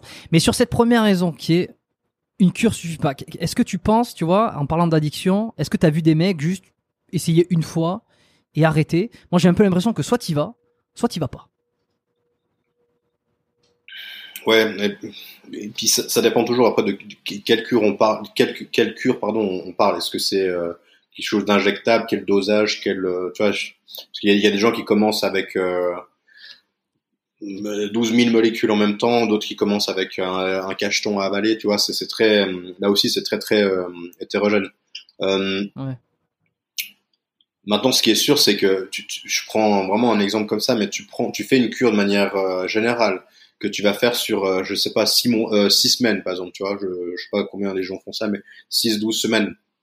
Honnêtement, ça, ça n'en vaut pas du tout la peine, hein, franchement. Enfin, après, je sais pas. Bon, ben, on est d'accord. Ouais, après, je sais pas à quoi les gens s'attendent en faisant 12 semaines. C'est ça aussi, je sais pas, hein, parce que moi, avec le recul, je, je, je sais, j'arrive plus ou moins à visualiser ce que 12 semaines représentent d'un point de vue produit de pan, consommation de produit de pan, mais je pense que les gens souvent quand ils, vont faire 12 mois, 12, 12 euh, semaines pardon de, de, cure, ils ont, on a, enfin, j'ai un peu l'impression qu'ils vont, qu'ils croient et qu'ils vont, qu'ils vont ressembler à Ronnie Coleman, tu vois. Et non mais c'est vrai, tu vois. Et, ouais, c'est clair que voilà, on, est, on est très loin de, de, de, ça, quoi. Ça c'est une évidence. Ouais. Et est-ce que tu penses que c'est possible quand même de, enfin, t'en as vu beaucoup qui ont juste essayé une fois, mhm. qui ont fait leur test, euh, et ensuite qui ont dit bon ben voilà, allez c'est fait, j'ai pris, j'en sais rien. Euh, 10 kilos de muscle, ça a été, ou alors 5, j'en sais rien. Il y en a qui, ont, qui, qui répondent euh, plus que d'autres. Et ensuite, c'est bon, j'ai fait mon affaire. Maintenant, euh, maintenant terminé, je vais me rentrer normalement. Euh, euh c'est possible ça? J'ai alors j'ai deux connaissances, ouais, deux connaissances qui ont fait ça, ouais, qui voulaient essayer. Ils se sont dit ah bah écoute j'ai envie d'essayer, je veux voir ce que ça fait, je veux voir ce que qu'est-ce que tu ressens, etc. Ils l'ont fait puis ils se sont arrêtés. Euh, et même trois, je crois que j'en ai un troisième qui m'est venu en tête. Et euh, oui, donc ça, ça existe, ouais, ça existe. Euh... Et pas d'addiction à ce moment-là. Même quand t'arrêtes, il n'y a pas un. Enfin, non, parce que je, je pense que il y a, y, a, y a pas assez d'accumulation sur des années pour pouvoir justement euh, créer le genre, ce genre d'addiction. Surtout que l'addiction dont je parlais avant, elle est, elle est encore plus forte que juste prendre des produits. Je parle vraiment d'athlètes qui sont euh, dépendants de leur physique quelque part, hein, qui vivent à travers leur physique, tu vois. Et là, on parle de personnes. C'est l'identité. Ouais, c'est ça. Et là, on parle plus de personnes qui sont là à se dire ouais, je vais, je vais tester un petit truc, tu vois, et puis je vais, je vais voir ce que ça donne. Donc ces gens-là arrivent quand même plus facilement à s'en détacher parce que parce qu'ils dépendent pas de ça quoi pour vivre tout simplement. Et alors toi, tu as vécu vraiment l'addiction telle que tu l'as décrit, ouais, ouais. Oui, bah moi, c'était huit ans, huit ans de ma vie. Donc euh, déjà, moi, mon physique, c'était mon gagne-pain, quoi, quelque part, parce que euh, les, les gens. 300 000 abonnés sur Instagram, hein. Ouais, je, je sais même plus combien j'en ai. Euh, ouais. J'ai regardé 340, je crois. C'est énorme. Je veux dire, t'es quelqu'un, quoi, dans le milieu. J'ai eu une période où j'avais beaucoup de notoriété parce que c'est vrai que quand, quand tu es actif avec les compétitions, tu gagnes beaucoup beaucoup de, de visibilité et forcément ben tu voilà tu augmentes le nombre de gens qui te suivent. Tu vois, par comparaison, euh, Patrick Tuor, il en a 160 000, ce qui est énorme, mais t'en as deux fois plus. Euh, c'est juste pour que les gens se rendent compte que t'es, voilà, t'étais quelqu'un, enfin t'es quelqu'un dans le milieu, quoi. Ouais, mais tu vois, c'est intéressant parce que maintenant, en fait, si tu regardes mes réseaux, j'ai beaucoup moins d'activité, donc j'ai beaucoup, beaucoup moins de personnes qui voient ma page ou qui vont mettre des likes et tout. alors qu'à l'époque j'avais peut-être 10, 15, 20 000 personnes qui likaient une photo, tu vois. Aujourd'hui j'en ai peut-être 1000, 2000 parce qu'en fait je suis plus actif, tu vois. Donc euh, y a, y a, ça, ça joue beaucoup en fait dans le dans le dans la visibilité Oui, dans, en fait. dans la tu vois. visibilité, ouais. Ouais. Mhm. C'est pas parce que t'as payé des abonnés hein, quand même. Alors, il y a plein de gens qui me disent ouais Nico, t'as payé des abonnés et euh, j'ai jamais de ma vie payé un putain d'abonnés ou quoi que ce soit. Euh, je, je déteste ça, j'ai horreur de ça et euh, Et il y en a beaucoup qui le font et qui le Ouais. disent et qui s'en cachent pas forcément. Et moi, Ouais, mais- pas forcément une. de- mais quand tu le dis, quand tu le caches pas, c'est fine, tu vois. C'est ben oui, Ouais, j'ai- payé quelques sûr. abonnés, ça a permis de grossir un peu. Bon voilà. Et, et même de le dire, ben évidemment, tu vois. Si tu dis quelqu'un tu t'as payé des abonnés et que c'est le cas que tu dis, ben évidemment, tu crois quoi? Le mec, c'est bon. Qu'est-ce qu'on peut te reprocher? Non non mais vraiment honnêtement, j'ai jamais acheté euh, des d'abonnés ou quoi que ce soit, mais jamais jamais jamais. C'est c'est ça Ah, m'est crois, jamais hein. ça m'est jamais venu en tête de le faire et puis je Instagram c'était un peu comme le body. Moi j'ai commencé ça en 2012 quand la- l'application elle est sortie. Et euh, Mm. j'ai fait ça vraiment en mode même chose. Je me suis dit genre ah vas-y je vais je trouve ça marrant quoi. Je me suis dit ouais je publie des photos c'est marrant il y a des gens qui mettent des likes c'est cool. Et euh, et puis voilà et c'est vrai que le truc il a grandi en même temps que que j'ai grandi euh, dans le body quoi tout simplement. Et puis euh, et puis ouais c'est juste que ça va vite quoi Moi, je sais que j'ai- énormément buzzé, c'est quand je, je me préparais pour Olympia, où là, j'ai pris beaucoup, beaucoup, beaucoup, beaucoup, beaucoup de personnes, parce que hum, parce que tu gagnes en visibilité. Il y a, il y a plein de, de chaînes qui te repostent, il y a plein de Mm. tu as de la visibilité à travers d'autres euh, d'autres réseaux en fait. Donc forcément, ça augmente tout de suite ta visibilité, puis c'est ça qui fait que tu te retrouves avec euh, plein de personnes qui te suivent quoi. Mais euh, non, j'ai jamais. euh. C'était euh, cet animal qui, euh, je- alors je l'avais découvert un peu comme ça et je l'avais suivi pendant une saison où il faisait un vlog quotidien quand Mhm. il faisait sa, sa prépa pour Olympia. Euh, Il y en a beaucoup qui se sont mis à faire ça. Est-ce que c'est, tu l'as envisagé à un moment donné de de faire ce truc de, de, de te filmer, de filmer ta propre prépa pour la, la mettre sur des réseaux? Ouais, mais elle est pff, mais pas pas au moment où je faisais du body. Maintenant, je regrette vraiment parce que je me dis j'aurais dû faire ça parce que j'aurais pu faire un énorme business. Vraiment, j'aurais pu gagner, je pourrais gagner super bien ma vie si j'avais fait un peu plus d'efforts, si j'avais investi plus au niveau euh, vidéo, ce genre de choses. Mais à l'époque, Mm. moi, je, je faisais ça parce que je kiffais faire ça. C'était, euh, je mettais mes petits posts sur Insta et tout, mais moi, mon kiff, c'était d'aller à la salle, je faisais mes trucs, je rentrais chez moi et j'étais content, quoi. Euh, Je cherchais pas à avoir plus de visibilité que ça. Moi, c'était juste que j'aimais bien faire ça. Je trouvais ça cool. Et ça me plaisait. C'était, voilà, c'était mon lifestyle. J'aimais, j'aimais faire ça. Et j'ai jamais eu la présence d'esprit de faire ça parce que je suis pas quelqu'un de, je suis pas, je je suis très mauvais en market, moi. Je suis très mauvais en com, je suis très mauvais en market. Je suis pas un gars qui, qui se vend très très bien, euh, d'un point de vue coaching comme ça. Si tu vas regarder euh, mes stories, euh, je publie de temps en temps des, des, des clients, tu vois, des changements physiques, mais à aucun moment j'écris genre ouais, euh, je fais du coaching, écrivez-moi ou je, je, je sais pas, c'est pas mon truc, tu vois. Je, je suis un peu comme ça, moi. Je, je, je laisse faire les trucs, les gens parlent, ils viennent, m'écrivent, voilà, et super, mais sans plus quoi. Et, et les vidéos que tu avais fait sur YouTube, c'était pas toi qui les avais, euh, bah, c'est pas toi qui te filmais puisque c'était un, un externe. Non, non, c'était un ami. Euh, c'était un ami qui m'a d'ailleurs fait mon, mon, mon site web que j'ai actuellement. Et euh, c'était quelqu'un en fait que j'ai rencontré dans la à la salle en muscu. Et puis on s'est, on était passionnés les deux par la muscu. Puis on, on s'entraînait un peu ensemble. Mais c'est quelqu'un qui est graphiste de formation. Donc c'est comme ça que c'est hein. venu. Ouais, bah ouais, franchement, il était, il était très très bon. Et puis c'est comme ça que c'était venu. On, on a eu l'idée, ah, on devrait filmer une fois. Et puis euh, il avait pris la peine de venir justement sur euh, mon sur un concours de filmer toute la journée justement. Puis c'était c'était cool. Puis il est bon là-dedans, donc c'est ouais, c'était assez de qualité quoi. HD. Et tout, pourquoi, euh. pourquoi vous avez pas continué? Bah parce que bah déjà moi après j'ai j'ai je suis par- j'ai beaucoup voyagé que je suis parti faire des concours à l'étranger. C'est quand même difficile de, de de suivre. Puis lui il avait aussi une vie à côté quoi, tout simplement. Donc euh, nous il avait notre vie de travail et tout ça, donc c'est difficile de concilier les deux quoi. Ok. Et alors juste pour revenir parce que je m'étais je m'étais fait une petite note là sur euh, sur le budget. Tout à l'heure tu m'as dit que évidemment que alors vivre en Suisse ça coûte cher, euh, plus les compètes. euh, C'était au moment où tu me disais que t'avais pris ton année de recul. Tu m'as dit bon ça vaut peut-être pas le coup tout ça. Ça représente quoi en termes de budget? Un bodybuilder pro euh, entre les voyages, entre les produits, entre les les, Voilà. les la bouffe, les entraînements. Bah putain, ça va faire un gros budget là. Euh, body, body pro quoi, tu vois, qui, qui Ouais, ouais. toi qui as eu le niveau où t'es allé jusqu'à Olympia, euh, quand même c'est pas rien. On, Ouais, on est euh, sur ce qu'on voit euh, partout sur les réseaux, c'est ça que je veux dire quoi. C'est pas. Ouais. Euh, je pense qu'il faudrait que je, je parle en mois plutôt parce que année, j'arrive, ouais, c'est un peu difficile à. Ouais, c'est plusieurs. Euh, voilà, nourriture, c'est déjà des centaines de francs, ça c'est clair. C'est pas loin de, je pense. Ça, la viande, rien que d'acheter de la viande, c'est 20, 30 balles, euh, juste un, euh, des, des, des bouts de poulet, quoi. C'est vraiment, c'est super Ouais. cher. Mais non, je pense qu'on est sur plusieurs milliers, ouais, de, de francs par mois, ouais. Fr- franc suisse, c'est. euh, je, Oui, je France, vois ouais, que- en, en dollars, c'est à peu près la même chose. Ouais, bah c'est ça. Je vois un, un franc suisse égal à 1,03€, donc euh, c'est ouais, c'est ça. Ouais. c'est équivalent. Donc euh, oui, euh, facilement. Les voyages, c'est un peu difficile à estimer parce que c'est très aléatoire. Mais puis moi, là, j'avais un sponsor. À enfin, j'ai toujours un- le même sponsor d'ailleurs, mais euh, j'avais MHP hein. et sont aux US. Ils,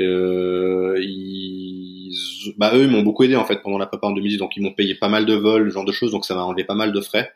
Mais euh, sans eux, j'aurais pas pu faire Olympia par exemple en 2018. C'est c'est eux qui m'ont contacté justement parce que j'avais fait un concours euh, au Portugal Hmm. et ils m'avaient dit euh, j'avais fini deuxième en fait et ils m'avaient dit ah il faut que tu te qualifies pour Olympia cette année etc. Puis euh, j'avais dit ben j'ai dit j'ai plus d'argent quoi, j'ai plus d'argent sur mon compte en banque donc je peux pas continuer à me préparer. Et puis il y avait une dernière compétition qui était en Floride à Tampa. Et puis ils m'ont dit écoute c'est la dernière chance de l'année donc il faut que tu ailles la faire, on paye tout, tu y vas et puis euh, tu fais la compète. Puis euh, du coup ils m'avaient tout payé les vols et tout et j'étais parti là-bas, j'avais gagné le concours puis je m'étais qualifié pour euh, pour Olympia. Mais c'est vrai que sans leur aide honnêtement j'aurais pas pu du tout faire Olympia en 2018 ouais. Et ils t'ont jamais fait chier sur la transparence justement de, de, de produits dopants, sur les stéros, tout ça? Euh, MHP, bah, parce que à l'époque j'en parlais pas parce que j'étais pas du tout, euh, je sais pas de vidéos, de podcasts, rien du tout à l'époque, tu vois. Donc euh, je Mm. parlais pas de ça. En fait, j'ignorais un peu les commentaires et tout. C'est pour ça que maintenant, euh, je peux pas dire que j'ouvre ma gueule, mais je m'en fous en fait, tu vois. Je j'ai rien à cacher. Je- T'as- jamais eu un mec qui, euh, de, de la marque qui t'a dit euh, on n'aime pas trop que, Non. que t'en parles en, en plus, moi, en plus, j'en ai rien à faire. Tu sais, je suis, euh, je suis très, euh, je fais ce que je pense, ce que j'ai envie. Pas que, bah non.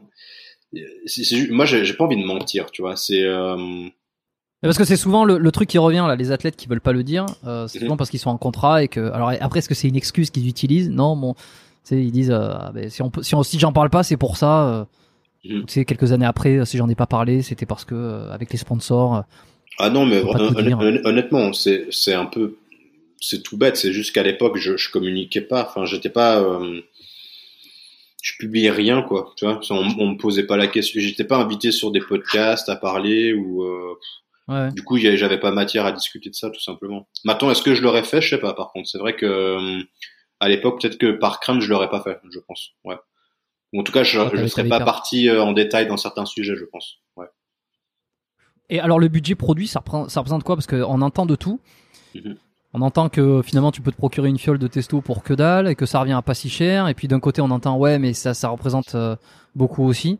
Ça, dépend le dosage, mais sur un sur une euh, sur une euh, suivi pro, tu vois, je veux dire un, compétiteur pro, on est sur combien en général par mois ce qui coûte cher, c'est genre l'hormone de croissance, ce genre de choses qui coûtent très cher. Euh, ça, c'est plusieurs centaines de francs pour euh, pour quelques jours, tu vois. Donc euh, ça, ça fait vite, euh, ça fait vite un très gros budget. Puis là, je parle vraiment de dosage. euh, Je parle de 3-4 unités, donc je parle des dosages assez bas par rapport à ce qu'on peut voir comme 10 ou 20 unités. Mais euh, avec l'hormone de croissance, ce qui coûte le plus cher, Ouais, je peux. Bah, attends, donne-moi, je vais faire un calcul rapidement, un peu de tête comme ça, là, avec euh, les calculettes, Ouais. vu qu'on est un peu freestyle. Ça suis fait quoi? Ça fait hum, ça, ça fait 36. Ça va permettre aussi à beaucoup de d'avoir une de ceux qui vont de ceux qui Ouais, ouais. l'épisode d'avoir d'avoir vraiment une référence euh, de de ce que alors de de ce qu'un physique pro, tu vois, euh, open. Alors toi t'étais pas en open, t'étais en 212. Mais enfin t'as en open 212. et ensuite 212. Non, non, non. Bon, c'est quand Euh, même des gros gros physiques. Je voulais, je voulais faire en open à la base parce que j'avais le poids pour le faire, mais euh, c'est juste que là, à ce moment-là, c'était là que j'ai commencé à avoir la pression qui allait pas, et puis j'étais beaucoup trop lourd pour ma taille, quoi. Donc ça, je supportais pas. Alors pendant que tu calcules, juste le petit aparté. Bon, pour ceux qui connaissent pas trop le milieu, donc l'open c'est les plus gros, il n'y a pas de limite de, de poids, donc c'est les Ronnie Coleman, c'est tous ces gens-là qui représentent cette catégorie. Les 212 en fait c'est c'est limité à 212 livres, c'est ça, tu peux pas être au-dessus. Ouais, c'est 96. c'est capé quoi. C'est 96 kilos du coup en, en kilogrammes, donc c'est pas pas au-dessus, ouais. Enfin, c'est 96 points quelque chose euh, si on fait la reconversion avec les pounds, mais c'est ça. Ouais. Ça fait que c'est limité. Ouais. Euh, tac, fois, je suis en train de, je suis pas dans mes calculs. Les, euh, les classiques, les classiques physiques, ils sont limités en poids aussi? Oui, il y a un ratio en fait à respecter avec la taille et le poids. Ah. Alors par contre, lesquels je sais pas du tout. Un gars comme Florian, par exemple, je sais que sa limite de poids c'est 101 kg, je crois, d'après ce que j'ai pu voir. Hmm. Mais moi, moi qui le connais en vrai, parce que j'ai déjà vu et j'ai déjà, déjà, été avec lui, euh, c'est euh, ouais, c'est des, c'est des ratios, c'est des ratios assez difficiles à tenir. Euh, parce que bah Florian, faut voir, hein, lui, il était, il faisait quasiment 130 kilos hors saison et maintenant il doit atteindre les 100, les 101 kilos. Donc c'est, c'est un autre physique, quoi, ça c'est clair. Ouais, on l'a, on l'a vu complètement euh, ouais. de, de taille, quoi. Euh...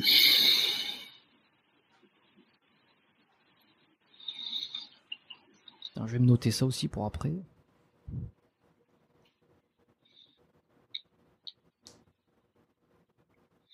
Ouais, je pense qu'il y a en tout cas, ouais, je dirais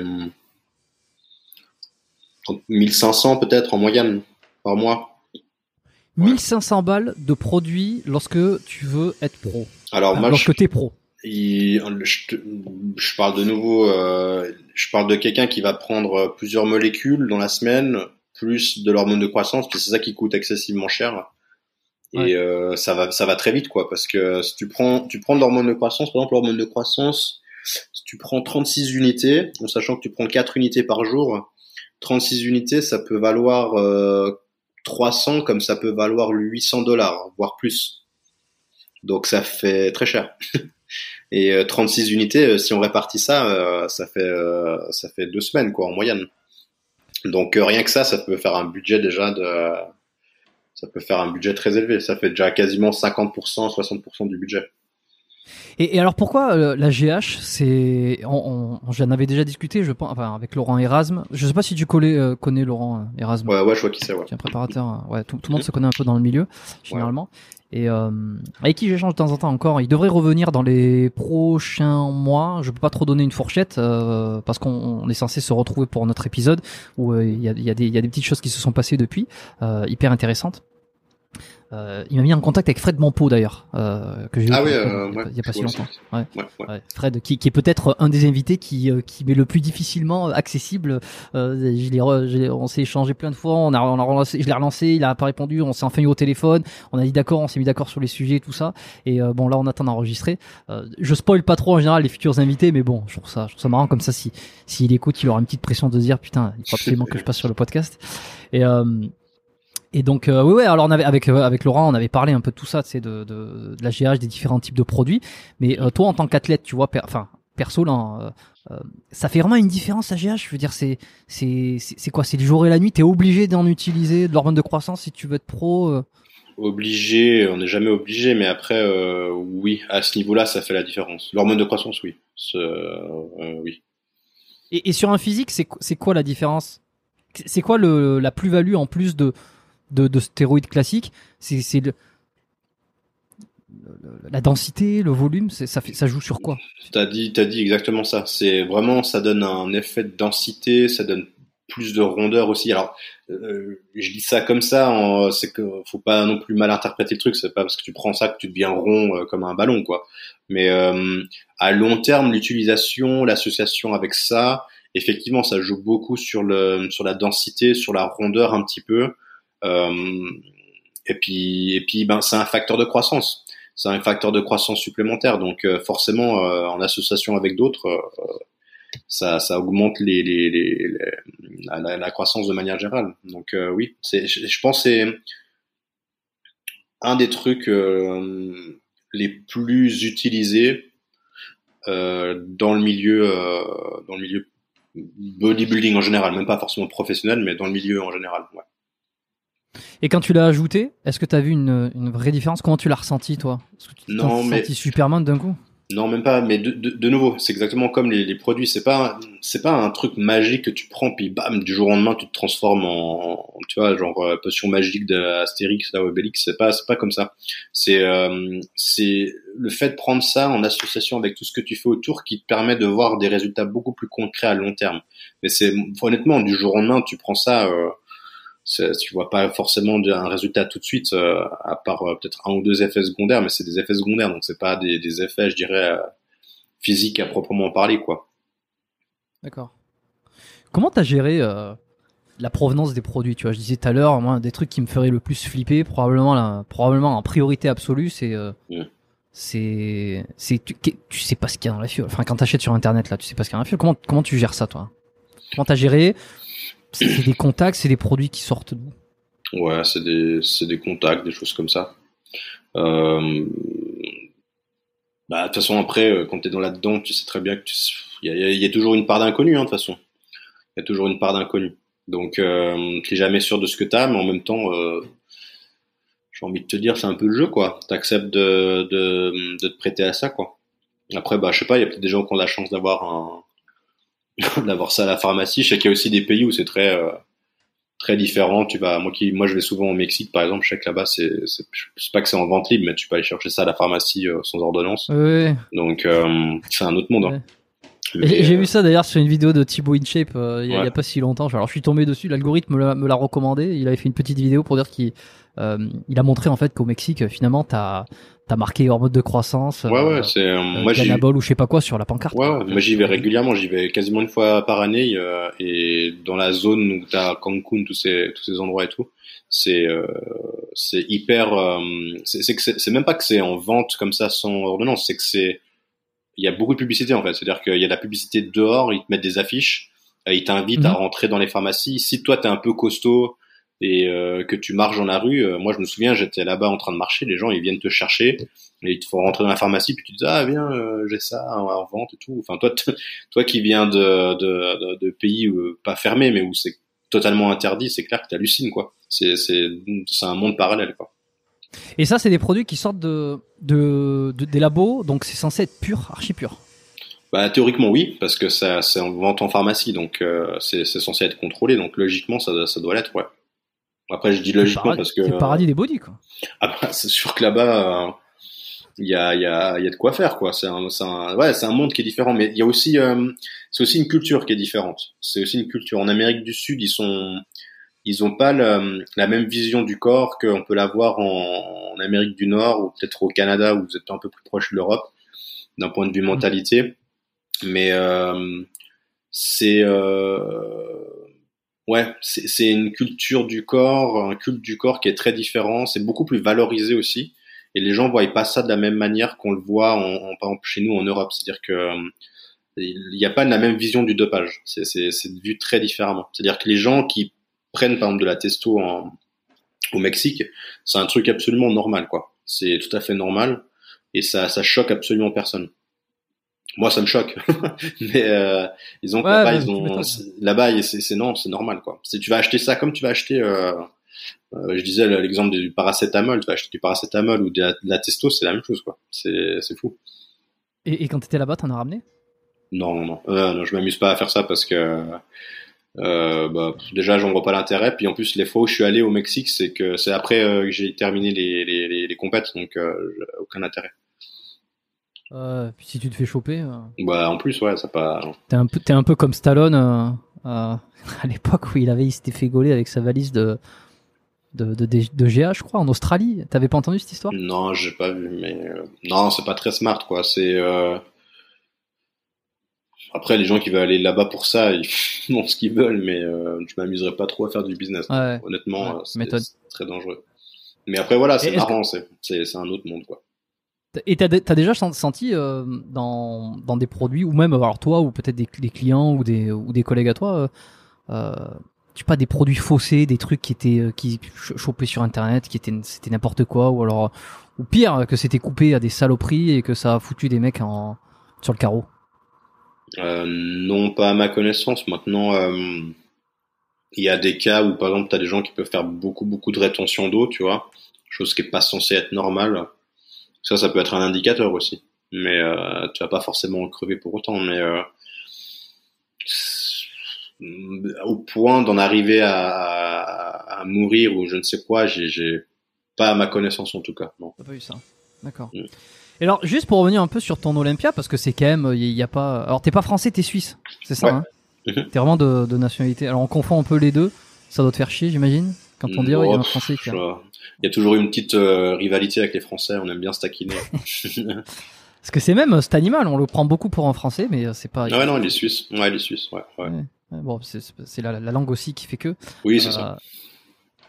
Il y en a pas beaucoup des Français, Suisses, des gens qui parlent déjà qui parlent français francophones, qui sont allés à l'Olympia. On, on en compte presque sur le doigt de la main. Non, il y a, hum, à ma connaissance, il y a Jean-Pierre Fuchs qui est très connu, qui a fait Olympia, qui était en Open, très très très gros physique. Euh, comment tu comment tu l'appelles? Jean-Pierre Jean-Pierre Fuchs. Je sais pas s'il a un Instagram, je sais pas. Mais si tu vas sur internet, tu vas trouver. Ah oui, F-U-X.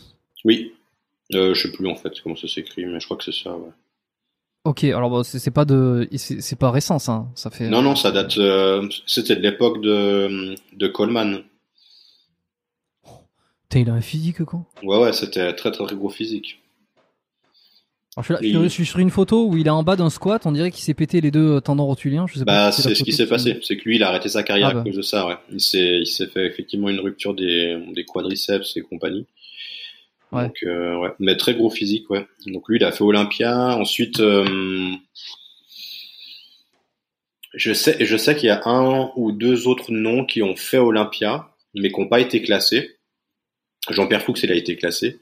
Mais euh, les, je crois que les deux, je sais plus leur nom et désolé pour euh, pour eux parce que euh, voilà, ça reste quand même des, des, très belles performances. Et puis bah moi-même en 212, même si les 212 à l'époque ça n'existait pas, et puis. Combien t'as fait toi déjà 200 euh, euh, J'ai fait, j'ai fait une fois et j'ai fait 11e en 212. Ouais.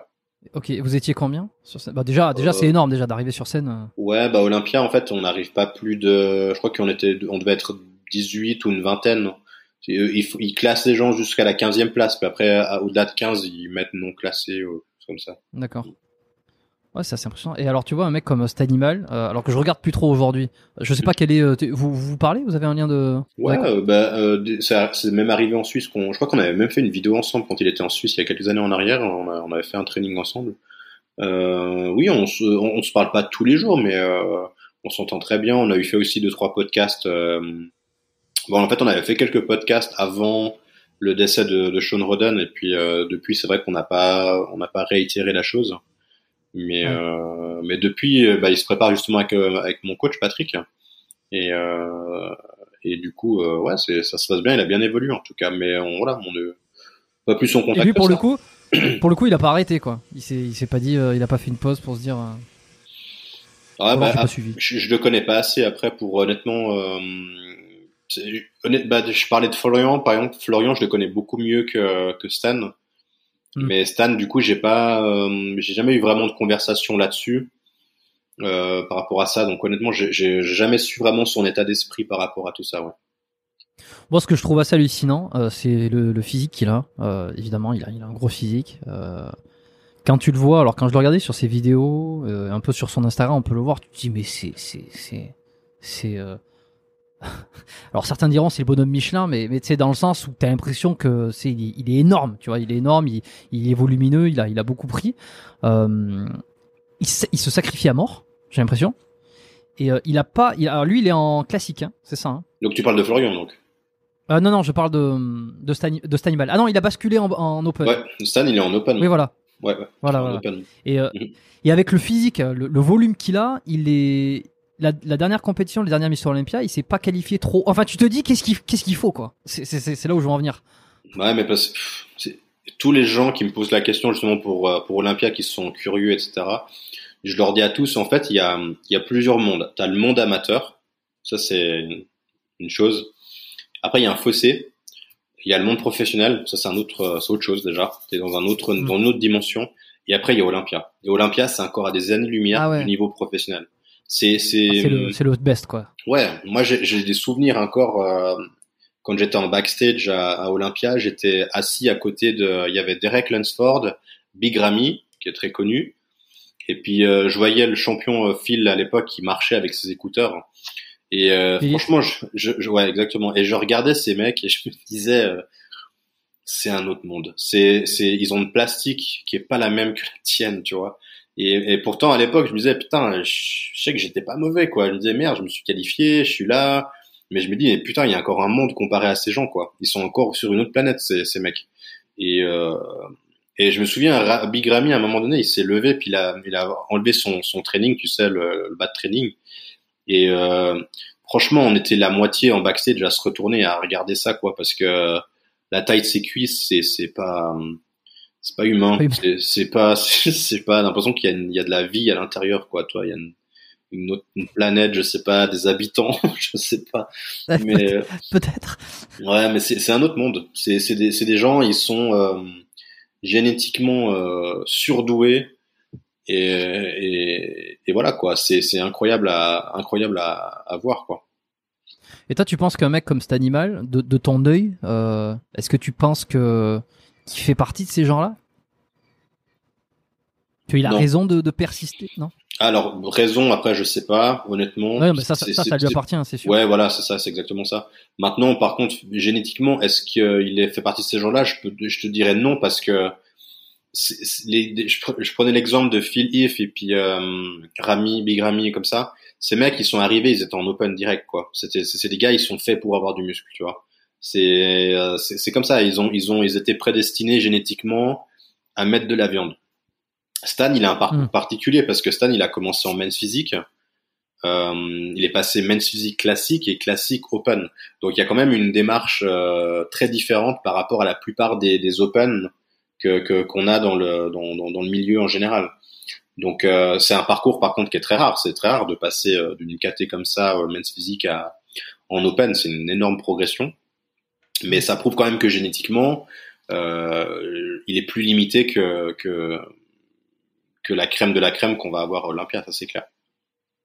Ouais, c'est assez impressionnant. Et alors, pour faire une petite transition avec le côté santé et aussi prévention, c'est que euh, bon, t'es pas passé à côté évidemment. Il y en a plein qui sont morts euh, ces dernières années, ces deux, trois dernières années. Il y a plein de bodybuilders qui qui ont passé la gauche, comme on dit.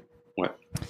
Euh, pour toi, c'est un euh, c'est une confirmation de ce que tu penses quand t'as fait ta pause et que t'es parvenu. C'est-à-dire qu'en gros, euh, les mecs se sont pas arrêtés, c'est normal. Est-ce que c'est une conjonction de de hasard qui fait qu'il y en a plein qui ont trépassé euh, co- Comment tu comment tu l'as perçu toi? Alors le hasard, j'y crois, mais alors pas du tout dans ce milieu, ça c'est sûr. Euh, je pense déjà il y a juste un fait qu'il faut quand même relever, c'est que parce que ce que j'entendais souvent, c'est que les gens disaient ah cette année c'est une hécatombe, euh, machin. Et en fait, moi j'ai dit mais en fait c'est pas que cette année en fait, hein.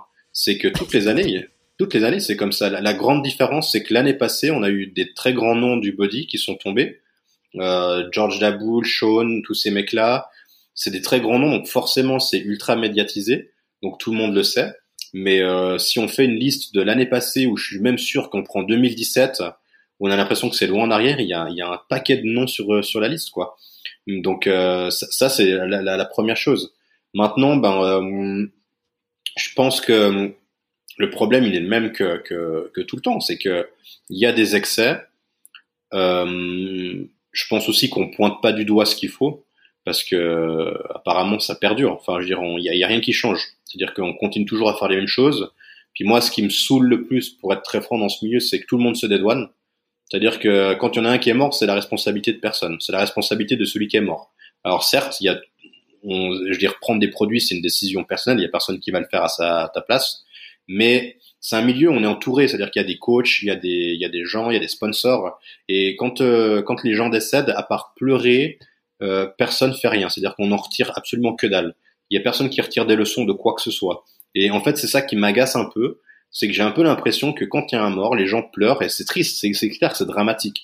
Mais après, les gens continuent.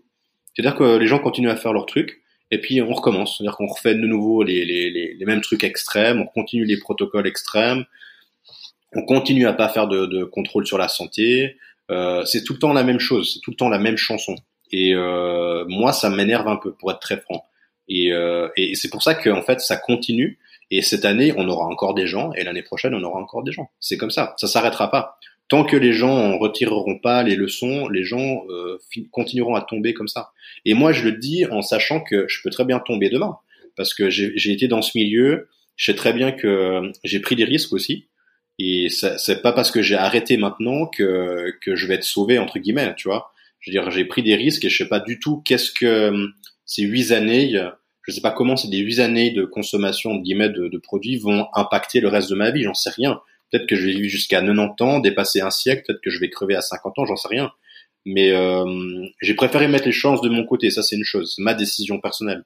Mais je trouve que les gens on retire pas assez. Euh, voilà, il y, a personne qui, qui, prend du recul avec ça, et c'est dommage. C'est dommage, et c'est pour ça que je pense que pour le moment on a on a on a on est toujours pas trouvé de solution. Quoi, il y aura pas de solution pour le moment. Mais alors, qu'est-ce que qu'est-ce qui devrait, qu'est-ce que les, les bodies devraient faire selon toi Alors? Consommer moins de produits, tout simplement. C'est-à-dire, on, il faut arrêter. Comment on peut expliquer aujourd'hui qu'on a des athlètes qui sont capables d'avoir un certain niveau avec une certaine quantité de produits, puis qu'on retrouve des athlètes au même niveau avec trois fois plus de produits?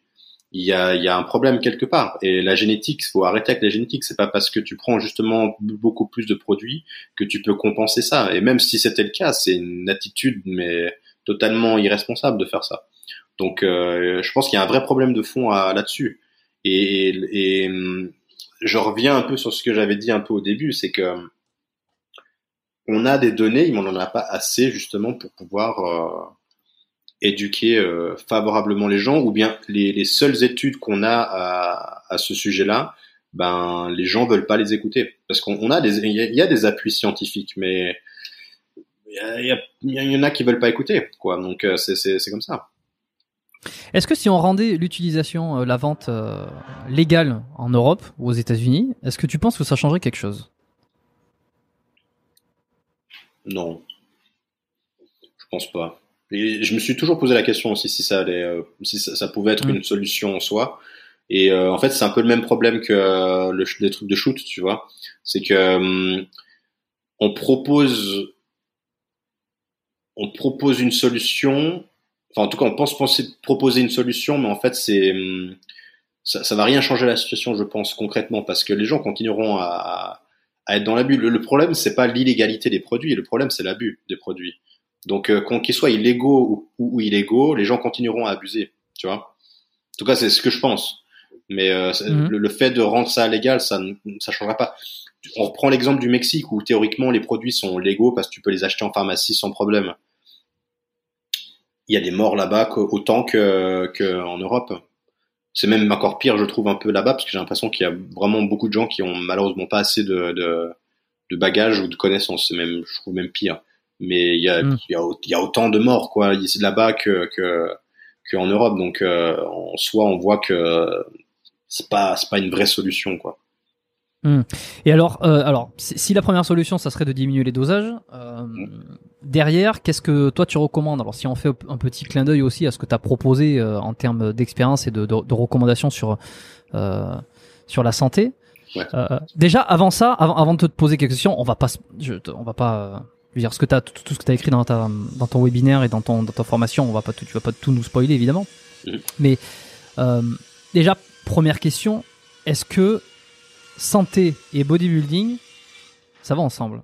Est-ce qu'il y a moyen que ça aille ensemble ou dans tous les cas c'est mort? C'est mort. non, mais au moins, au moins c'est clair. Hein. Moi j'aime bien. Non mais faut, faut dire les choses. Faut euh, le côté. C'est avec qui que je parlais de ça. Euh, je, sais plus à qui je parlais de ça. On prenait l'exemple de, tu sais, les, les, magazines. Euh, euh, Health and Fitness ou je sais plus quel magazine comme ça, tu sais où c'est bien marqué santé et fitness, tu vois et dessus tu vois des tu vois des athlètes qui prennent des stéros ou tu vois des, des je m'excuse mais tu vois des femmes des bikinis qui font des, des TCA on, c'est un milieu où les filles font que des TCA parce qu'elles font des régimes drastiques.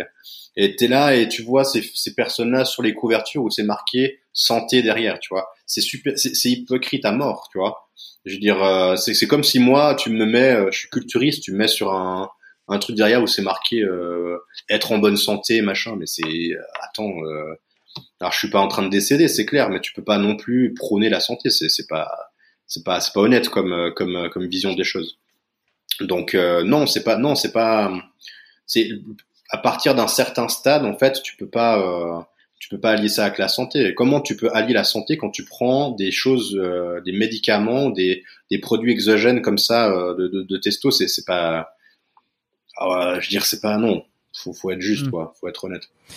Et alors, qu'est-ce qu'il faut faire? Qu'est-ce que tu recommandes, toi, dans les grandes lignes? Euh, bah, C'est ce qui. Voilà, c'est ça. C'est le seul truc qu'on peut faire, c'est que si on sait que c'est une extrême et qu'on peut pas, de toute manière, garantir la santé, alors essayons au moins d'avoir une approche un peu plus sensée. Donc, ça passe par quoi? Ça passe par des contrôles médicaux, c'est-à-dire faire des bilans sanguins, les interpréter, les faire surtout régulièrement, c'est-à-dire que faire une fois par année, euh, ça sert strictement à rien. Hein il faut faire ça euh, tous les temps de temps à des fréquences régulières. Mmh. Euh, des bilans sanguins, c'est déjà une première étape. Je pense que c'est déjà une très bonne chose. Ensuite, il y a tout ce qui va être lié aussi euh, cardiaque, donc faire des contrôles aussi cardiovasculaires, parce que je pense que le cœur, ça reste, à mon humble avis, l'organe le plus touché hein, au niveau au niveau bodybuilding. et puis, donc, pareil, des, des contrôles avec des fréquences qui sont régulières. Et puis, euh, je pense que déjà avec ça, quand ça c'est déjà mis en place, on peut déjà éviter pas mal de choses. En tout cas, on peut, euh, je dirais, corriger avant que ce soit trop tard. Parce que quand euh, tu commences à avoir, moi je sais pas, des, je veux dire, quelqu'un qui, qui meurt d'un arrêt cardiaque, comme on a très souvent le cas dans le, dans le milieu du body, tu meurs pas d'un arrêt cardiaque comme ça du jour au lendemain. C'est qu'il y a quelque chose qui s'est préparé pendant des années. Donc c'est quoi? C'est soit parce qu'il y avait des bilans sanguins, de, je sais pas, de concentration du sang qui était pas bonne, la pression du sang qui était trop haute, alors que la pression du sang c'est un truc qui est super super facile à, à contrôler, qu'on peut faire soi-même. Mais tous ces petits trucs là, justement, si on les, on les, on les contrôle en amont, on est censé théoriquement ne pas arriver à des, des fins tragiques comme ça, quoi. C'est juste ça.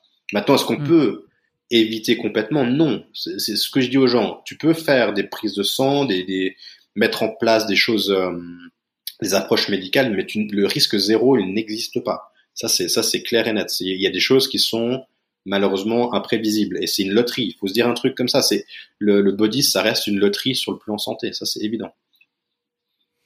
T'as tout testé, toi? Ou il y a des trucs que t'as jamais voulu toucher?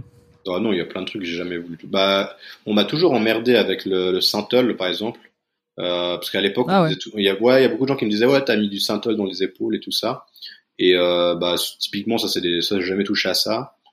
Après, je pense qu'il y a, en fait, je pense qu'il y a un paquet de trucs que j'ai jamais touché parce que je pense qu'il y a surtout un paquet de trucs que je connais pas, tout simplement parce qu'il y a, y a, je pense que la, il y a tellement de trucs maintenant qu'on peut trouver. Euh, moi, ça m'est même arrivé qu'il y ait des, des, des, des, gens qui me disent ouais, tu connais ça ou moi je prends ça, puis je suis là genre mec, euh, je sais pas du tout de quoi tu parles, je sais même pas ce que c'est quoi.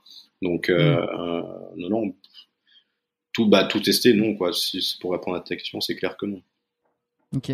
Et aujourd'hui, tu as, complètement arrêté ou euh, tu es obligé, euh, obligé d'avoir une espèce de TRT hein Non, moi j'avais déjà expliqué justement aussi dans le, dans le webinaire, c'est que j'ai fait. Euh, il y a des phases où j'ai repris entre deux. Je l'ai fait surtout pour. Euh, parce que moi, je me suis déchiré en fait le, le supraépineux dans l'épaule. Dans et des douleurs un peu atroces vraiment. Donc j'avais pris des, des dosages thérapeutiques pour, pour soulager un tout petit peu. Mais par contre, euh, non, justement, après le, la compète, moi, j'avais rien touché. Et euh, bah, j'ai attendu par contre très longtemps pour que ma, mes niveaux hormonaux reviennent à des, à des bases euh, voilà, standards. J'avais attendu mm. presque 6, ou 7 mois environ.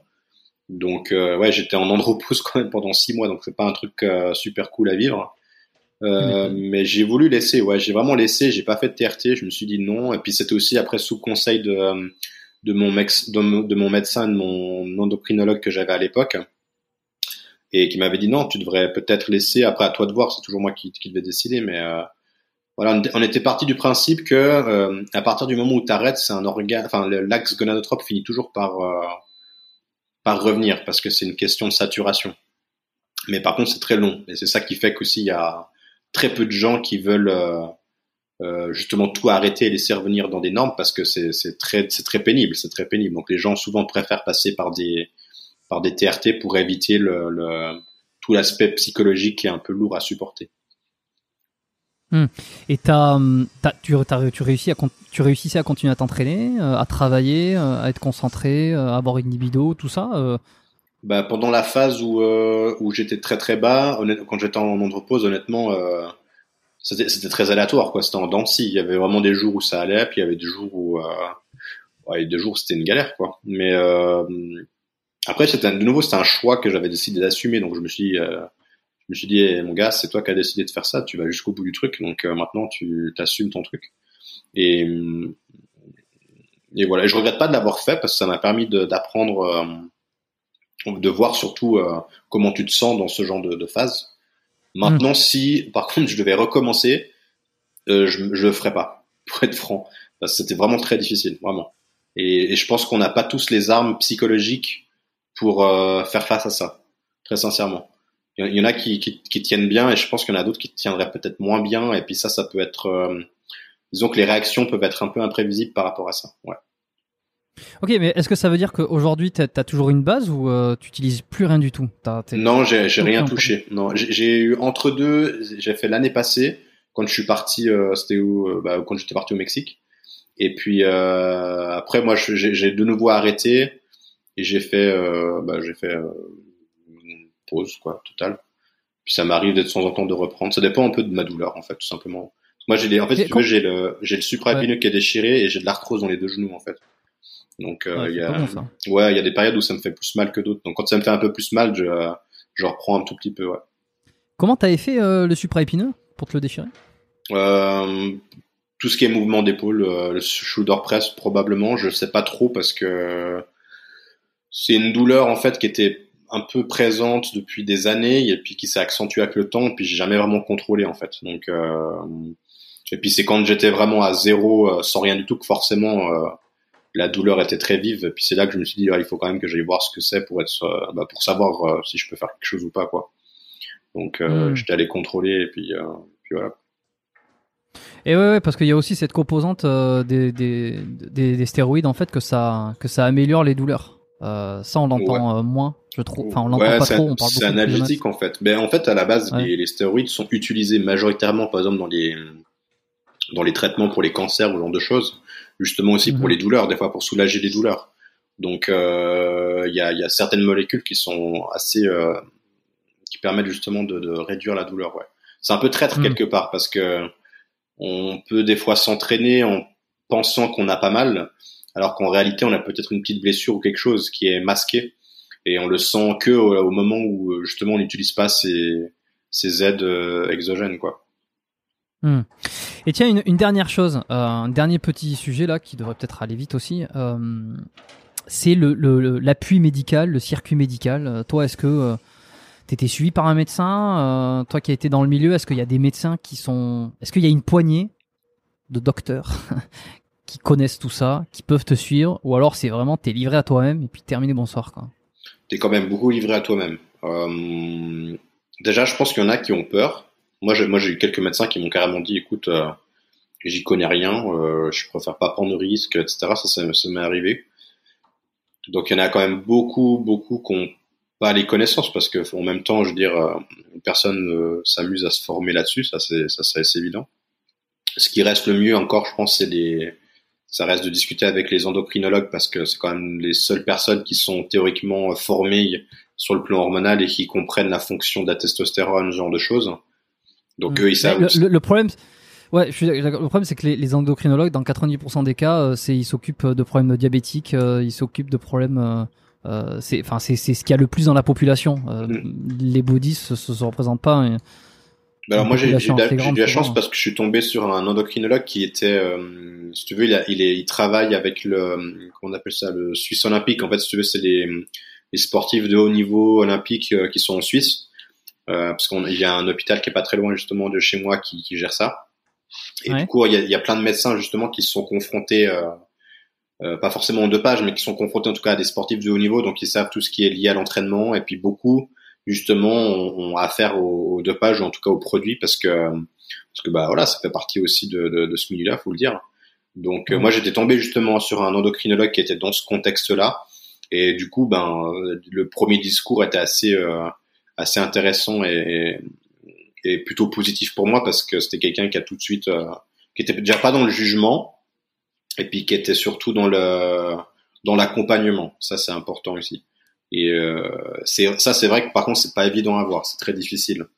Euh, comment tu l'as rencontré ce, ce type-là? Enfin, c'est un, une recommandation Ouais, en fait, j'avais j'ai un médecin du sport en fait que j'ai toujours eu depuis des années, qui était déjà dans ce dans ce contexte-là, dans ce groupe, et c'est lui qui m'a dit bah écoute, tu devrais plutôt euh, essayer de regarder avec euh, telle personne qui lui connaît bien justement tout ce qui est au niveau hormonal. Peut-être qu'il pourra aussi t'aider dans ton accompagnement par rapport à ce que tu fais, etc.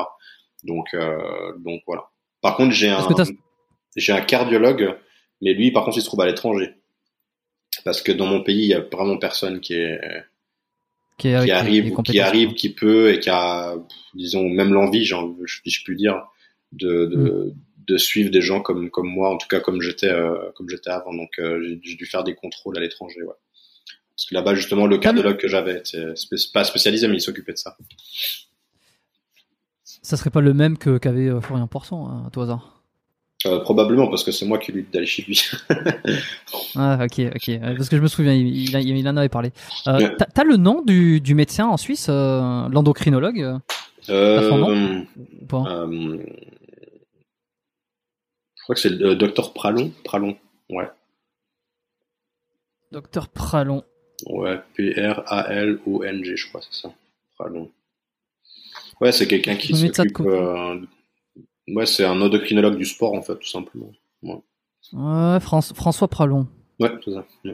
Ok. Est-ce que tu crois que ça fait partie du, il ferait partie de ces gens qui seraient, euh, qui seraient d'accord pour, euh, pour participer à un podcast et parler un peu de, de son métier? Alors, euh, très bonne question. après, honnêtement, j'ai, les, relations que j'ai avec lui, ça reste vraiment. ouais, pro. Pure, Ouais, c'est ça, c'est, c'est purement professionnel, donc je le connais vraiment, mais pas plus que ça ça doit faire à peu près deux ans. Euh, alors je cherche pas activement, hein, pour être honnête, euh, parce que j'ai compris que j'aurais du mal à trouver, mais euh, que je cherche plus ou moins un médecin euh, du sport ou, tu vois que j'aimerais inviter sur le podcast pour parler justement. alors en endocrinologue encore plus.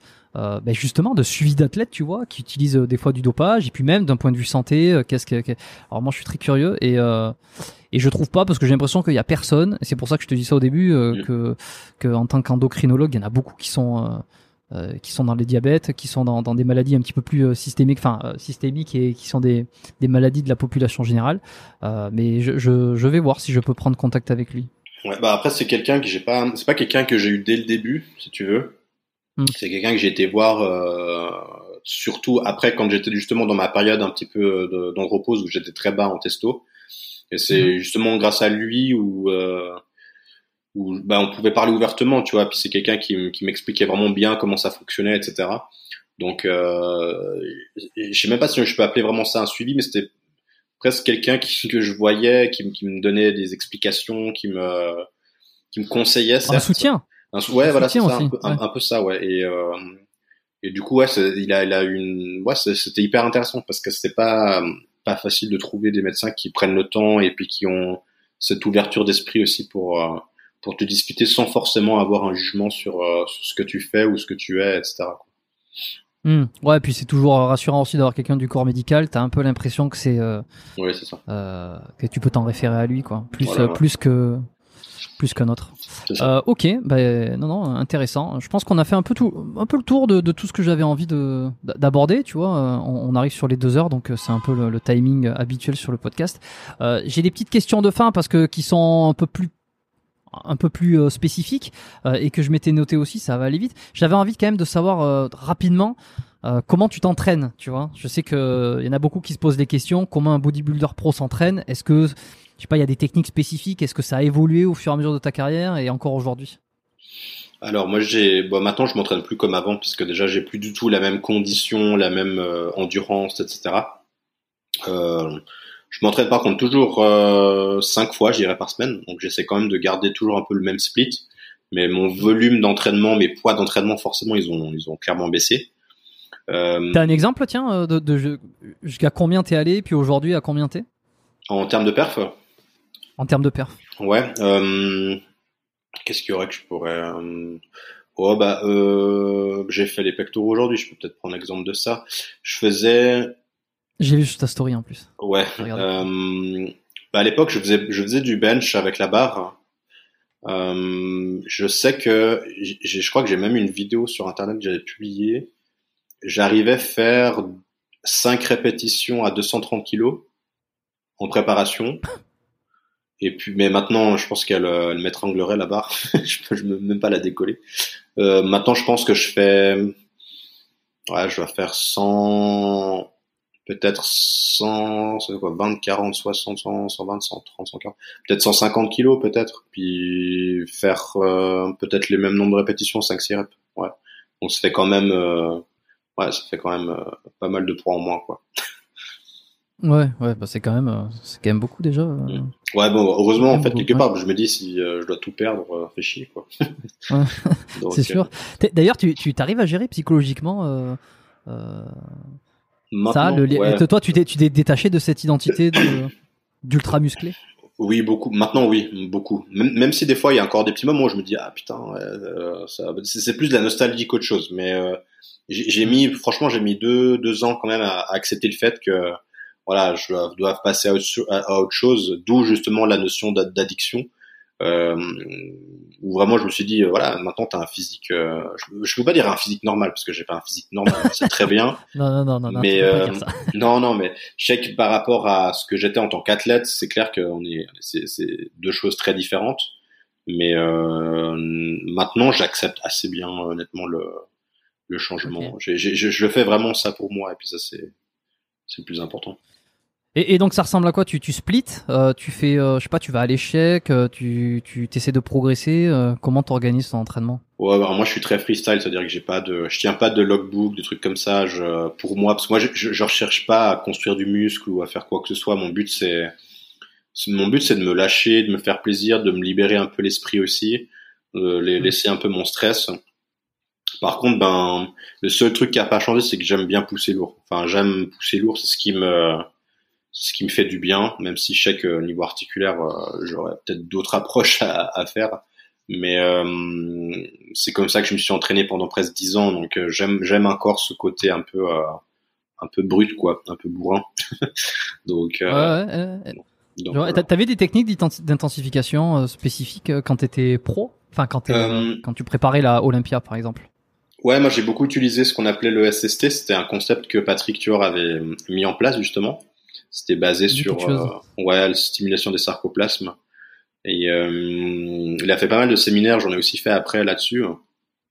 Euh, c'était ouais c'était c'était une, des, des mé- une méthode d'entraînement vraiment qui, qui mettait en, en relation si tu veux la la comment dire la le, qui mettait en, en qui faisait le lien entre l'hypertrophie myofibrillaire et l'hypertrophie sarco, du, du sarcoplasme, même si je sais qu'encore aujourd'hui il y a des débats là-dessus. Et euh, voilà, c'était basé sur des, des, des variantes de travail, des variantes de système avec de- des, des différentes vitesses de contraction, des différentes euh, euh, variations de tempo. Voilà, c'était un peu difficile de, de résumer ça ici, mais voilà, c'était un truc assez intense, vraiment basé pour les, les, les, les bodybuilders. Et puis j'ai évolué avec ça euh, tout au long de ma carrière quasiment, parce que quand j'ai commencé à m'entraîner avec ça, c'était pas du tout validé de quoi que ce soit. Et puis euh, ça fait seulement maintenant peut-être quelques années qu'il y a eu déjà une étude qui a été euh, portée là-dessus, euh, qui avait pu montrer notamment des, des, des effets qui étaient très intéressants. Euh, mais il faut, ouais, il faut qu'il y ait plus de- d'études encore qui soient faites. Mais euh, disons que c'était un premier, euh, un premier jet encourageant. Puis moi, j'ai vu aussi avec le sur les années que ça avait, ça m'avait bien aidé au niveau de mon évolution. Ouais.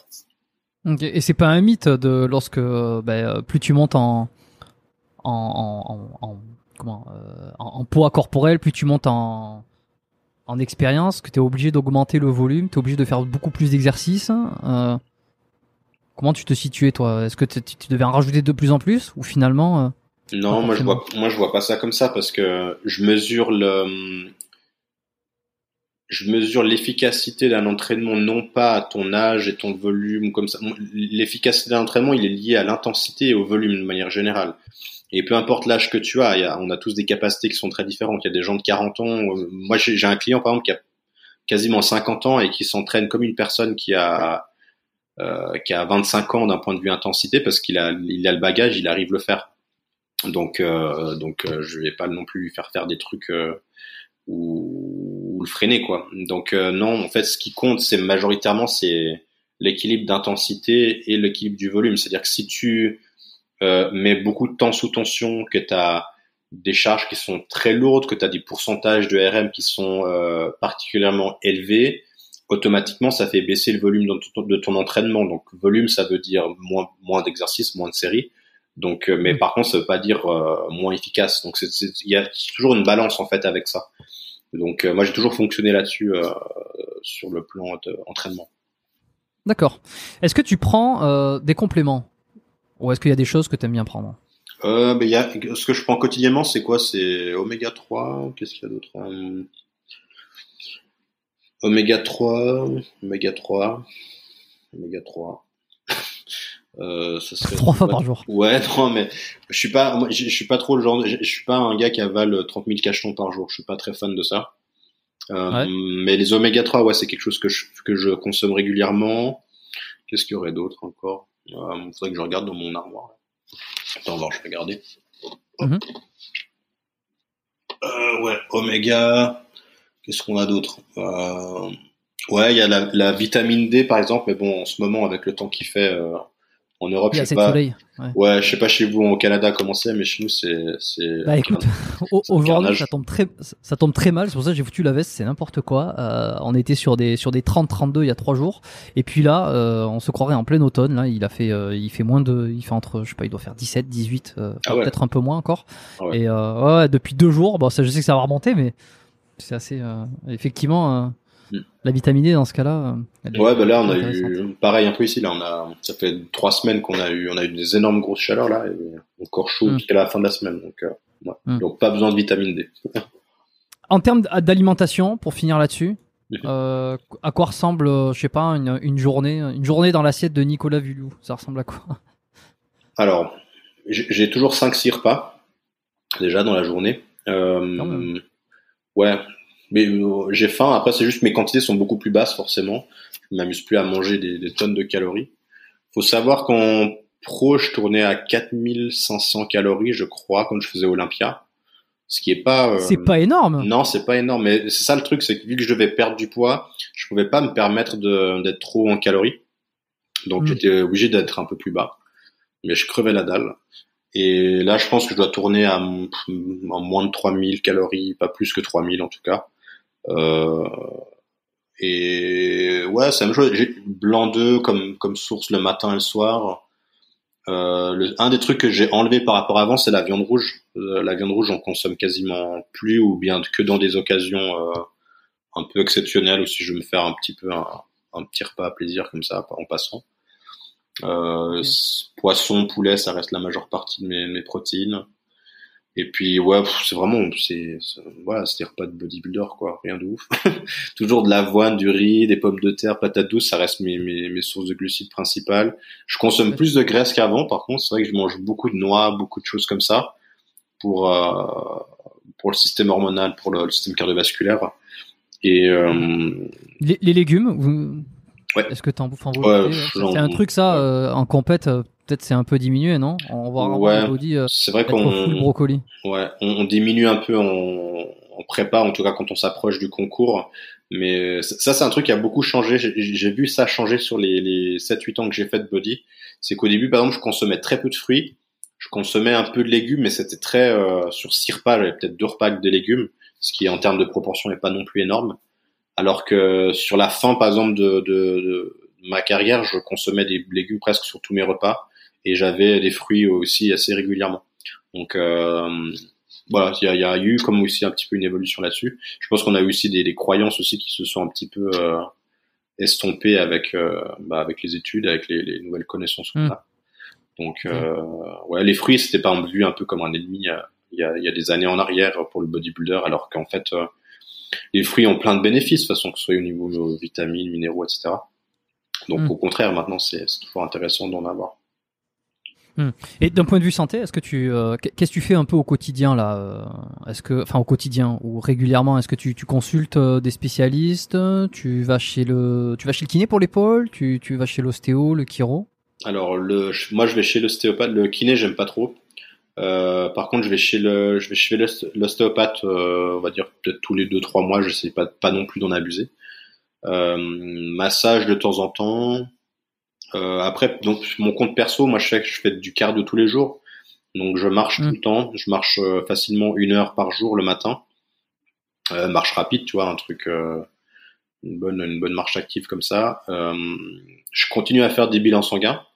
Donc j'en fais, euh, j'en aurais pas vraiment besoin, mais en fait, je, ça, je trouve ça super intéressant. Ça me passionne en fait de, de voir et puis de d'essayer de comprendre aussi euh, des, certaines choses. Donc je continue à en faire. À, peut-être euh, tous les, je fais quoi, tous les deux, trois mois, je fais des, prises de sang. J'aime bien faire. Euh, Qu'est-ce qu'il y aurait d'autre? Ouais, c'est à peu près ça. Ma gestion, ma gestion santé. Ouais. Oh, c'est pas mal. Ok. J'ai- J'avais un autre truc, mais c'est pas grave. Peut-être ça, ça me reviendra. Bon, euh, j'ai les trois petites questions de, de fin qui sont assez rapides, généralement, pour conclure ces épisodes. Euh, la première, c'est euh, si on pouvait revenir 10 ans en arrière, euh, à 21 ans ou à 22, lorsque tu as, lorsque as commencé à vraiment mettre le pied dedans, Mhm. euh, quel est le, le meilleur conseil que tu aurais besoin d'entendre? Parmi un petit peu tout ce qu'on a dit, est-ce qu'il y aurait vraiment il y aurait une priorité? Euh, tu dois en payer le prix un jour ou l'autre. Bah voilà qui va mettre d'accord tout le monde, tous ceux qui ont la vingtaine et qui écoutent ce- ce- cet épisode. Voilà. C'est un sport magnifique. Hein. Je, je, je suis passionné de ça et c'est magnifique. Mais euh, oui, il y a, y a, tu dois passer à la caisse un jour. La seule différence et la seule chose qu'il faut garder en tête, c'est que tu as le droit de choisir combien tu veux payer. Voilà, tout simplement. Ouais, c'est. Et à part les problèmes cardiaques un peu que tu me disais, le, un peu de tachycardie, d'essoufflement, est-ce que t'as t'as rien eu d'autre comme couille toi? Euh, pas sur le plan, en tout cas, organe comme ça. Non, j'ai jamais rien eu de d'autre. Euh, après, bah, j'ai bah, l'épaule, tu vois, l'épaule, le genou, des trucs un peu plus structurels. là. Ouais. Ouais. Mais sinon, non. Même même déchirure musculaire, j'ai jamais eu des trucs très conséquents. Euh, non, juste, euh, juste des- ça. des choses comme comme l'acné ou euh, tu sais les, les trucs Non. classiques qu'on entend Non, souvent. c'est vrai. euh, Alors, c'est vrai que l'acné, moi, j'ai jamais eu de problème avec ça. Alors déjà sur le visage, j'en ai jamais eu euh, particulièrement. Sur le dos non plus. Euh, ou même par exemple tout ce qui est un peu euh, prolactine ou bien oestrogène un peu élevé, gynécomastie. Euh, Ouais. Là-dessus, vraiment, j'avais une sensibilité vraiment. J'avais rien quoi, vraiment. Donc ouais. Autant mieux pour moi parce que c'était plutôt pratique, on va dire. Mais ouais. bah non, ouais, rien de. pour la compète. Ça, se Ouais, ouais, c'est ça. Mm. Ok. De- deuxième chose, est-ce que tu as eu un mentor toi ou un, un modèle, quelqu'un que que t'as que t'as suivi, que à qui t'as voulu ressembler par exemple, ou qui t'a beaucoup aidé dans ton parcours, hein, hormis Patrick Tuor, admettons. Bah en fait, j'allais dire lui, mais euh, Je t'ai coupé l'herbe sous le pied. je.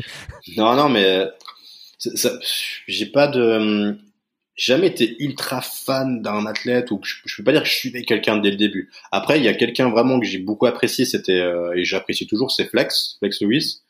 Je trouve que c'était un, un athlète qui avait une très belle, enfin, il a une- déjà une très belle carrière sur le plan sportif. Et euh, En 212 en plus, il est lui. Ouais, ouais, ouais, il a gagné sept fois en, en sept ou huit fois, je sais même plus sur sept fois, je crois. En 212. Il a, ouais, il a, il a tout gagné en 212. Il a, c'est un très bon businessman. Il a, il a sa fa- il a fondé une famille. Il a arrêté en plus cette année. Je pense qu'il a pris exactement la décision au bon moment, justement. Donc, je trouve que c'est encourageant de voir des athlètes comme lui, à son niveau, euh, savoir prendre la décision au bon moment. Je trouve que c'est justement un message qui est positif, de montrer que quand tu as fait ce qu'il fallait faire, et à un moment donné, il faut te retirer et accepter. Euh, donc ouais, pour ça, c'est, je trouve que c'était, c'est un très très bel exemple. Ouais. Donc euh, je dirais lui en plus de, de mon coach. Ouais. Ok. Et est-ce que tu as, un- t'as un bouquin que tu as envie de recommander aujourd'hui, euh, un livre que tu as lu Ça peut avoir attrait au body, à l'entraînement ou, ou autre chose. Hein? Bah, euh, moi qui aime bien la biomécanique, euh, et quand les gens me posent la question sur justement euh, tout ce qui est biomécanique, moi je conseille souvent Delavier. Je sais pas si tu connais. Euh, oui, oui bah, je, l'ai- je l'ai reçu, euh, je l'ai reçu une fois ici. Et Ah, je- et il y en a beaucoup qui le citent. hein. Voilà, bah, je trouve que d'un point de vue biomécanique, il y a vraiment des. bon, après, il y a peut-être, je suis peut-être pas d'accord avec tout, mais dans, dans l'ensemble, c'est vraiment des- une excellente base pour apprendre. Et euh, en plus, c'est quelqu'un qui cherche toujours à se renouveler, qui essaye aussi de- d'améliorer ses connaissances, qui reste pas que sur ses acquis. Donc, euh, c'est une très bonne base pour apprendre, euh, pour apprendre le fonctionnement du, du corps, du mouvement. Super. Merci Nicolas. Je laisserai tes liens euh, dans la description pour ceux qui veulent aller te retrouver donc sur Instagram. Je mettrai quand même ta chaîne YouTube. Alors ça fait plus de 8 ans, je crois que la dernière vidéo a été postée. Ouais, faut que Mais euh, mais non, mais pour aller voir parce que c'est la dernière vidéo euh, est assez assez bien faite, je trouve. Euh, ton site web, pour ceux qui sont intéressés, il y aura également euh, ben, le, le, le cours que tu proposes en fait sur euh, comment optimiser, essayer d'optimiser au mieux sa santé. Euh, on a compris que les deux n'étaient pas forcément en adéquation, mais on va essayer de faire le le, le, le- voilà, de, de faire le moins de dégâts possible. Donc tu as un cours là-dessus. Euh, tous ceux qui font du body, qui sont en compète, qui utilisent des produits dopants, je dirais qu'ils ont plutôt intérêt à aller jeter un œil. Absolument, c'est ça. Ouais. Bon, T'as tout dit. Est-ce que tu as un mot de fin ou euh, un dernier, une dernière chose à ajouter? Non, bah déjà merci pour euh, pour l'échange. Je trouve ça, comme je te disais au tout début, c'est super chouette de pouvoir partager et puis euh, et puis voilà, bah j'espère que ça ça plaira à, à la communauté. Voilà. ouais, bah Merci à toi pour être venu et puis pour toute cette transparence. Je pense que tout le monde aura compris que, euh, que la transparence, on, on- on aime ça aussi. Et puis euh, ça a permis de- d'aborder des sujets euh, dont beaucoup sont aficionados. Voilà. Bon, ben merci à tous pour avoir écouté cet épisode. On se retrouve la semaine prochaine, 8h. Euh, D'ici là, si ça vous a plu, si l'émission vous plaît, vous connaissez la chanson. Je le répète à chaque fois, mais parce que on est un peu des perroquets, il faut. C'est comme ça que ça se passe. Vous pouvez mettre une étoile, non pas une étoile, cinq étoiles sur Apple Podcast. Euh, sur euh, Spotify aussi pour faire monter un peu dans les rankings si vous appréciez. Voilà c'est le petit geste que vous pouvez faire. Euh, en premier lien en description vous avez la lettre biomécanique euh, qui est la newsletter du podcast. Donc euh, c'est un petit peu les, les, coulisses c'est des conseils c'est des recommandations que je donne.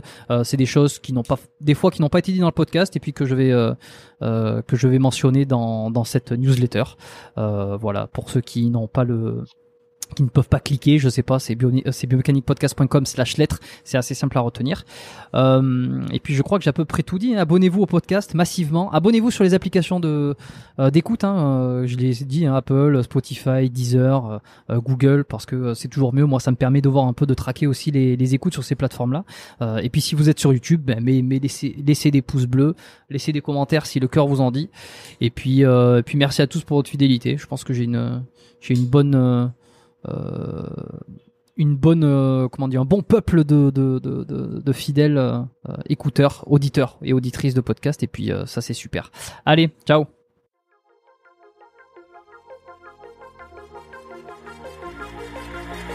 Merci d'avoir écouté cet épisode du podcast Biomécanique jusqu'au bout. Vous pouvez l'envoyer à deux de vos amis ou le partager sur vos réseaux sociaux. Merci également de lui mettre une note de 5 étoiles avec un petit commentaire sympa c'est ce qui me permet de mieux ressortir dans les classements. Laissez-moi votre email sur biomécaniquepodcast.com slash lettres et je vous enverrai l'épisode de la semaine ainsi que la lettre biomécanique une fois par mois où je vous partage mes meilleurs conseils et recommandations. Vous avez écouté le podcast Biomécanique, je suis Jérôme Cazerolle et je vous dis à très bientôt.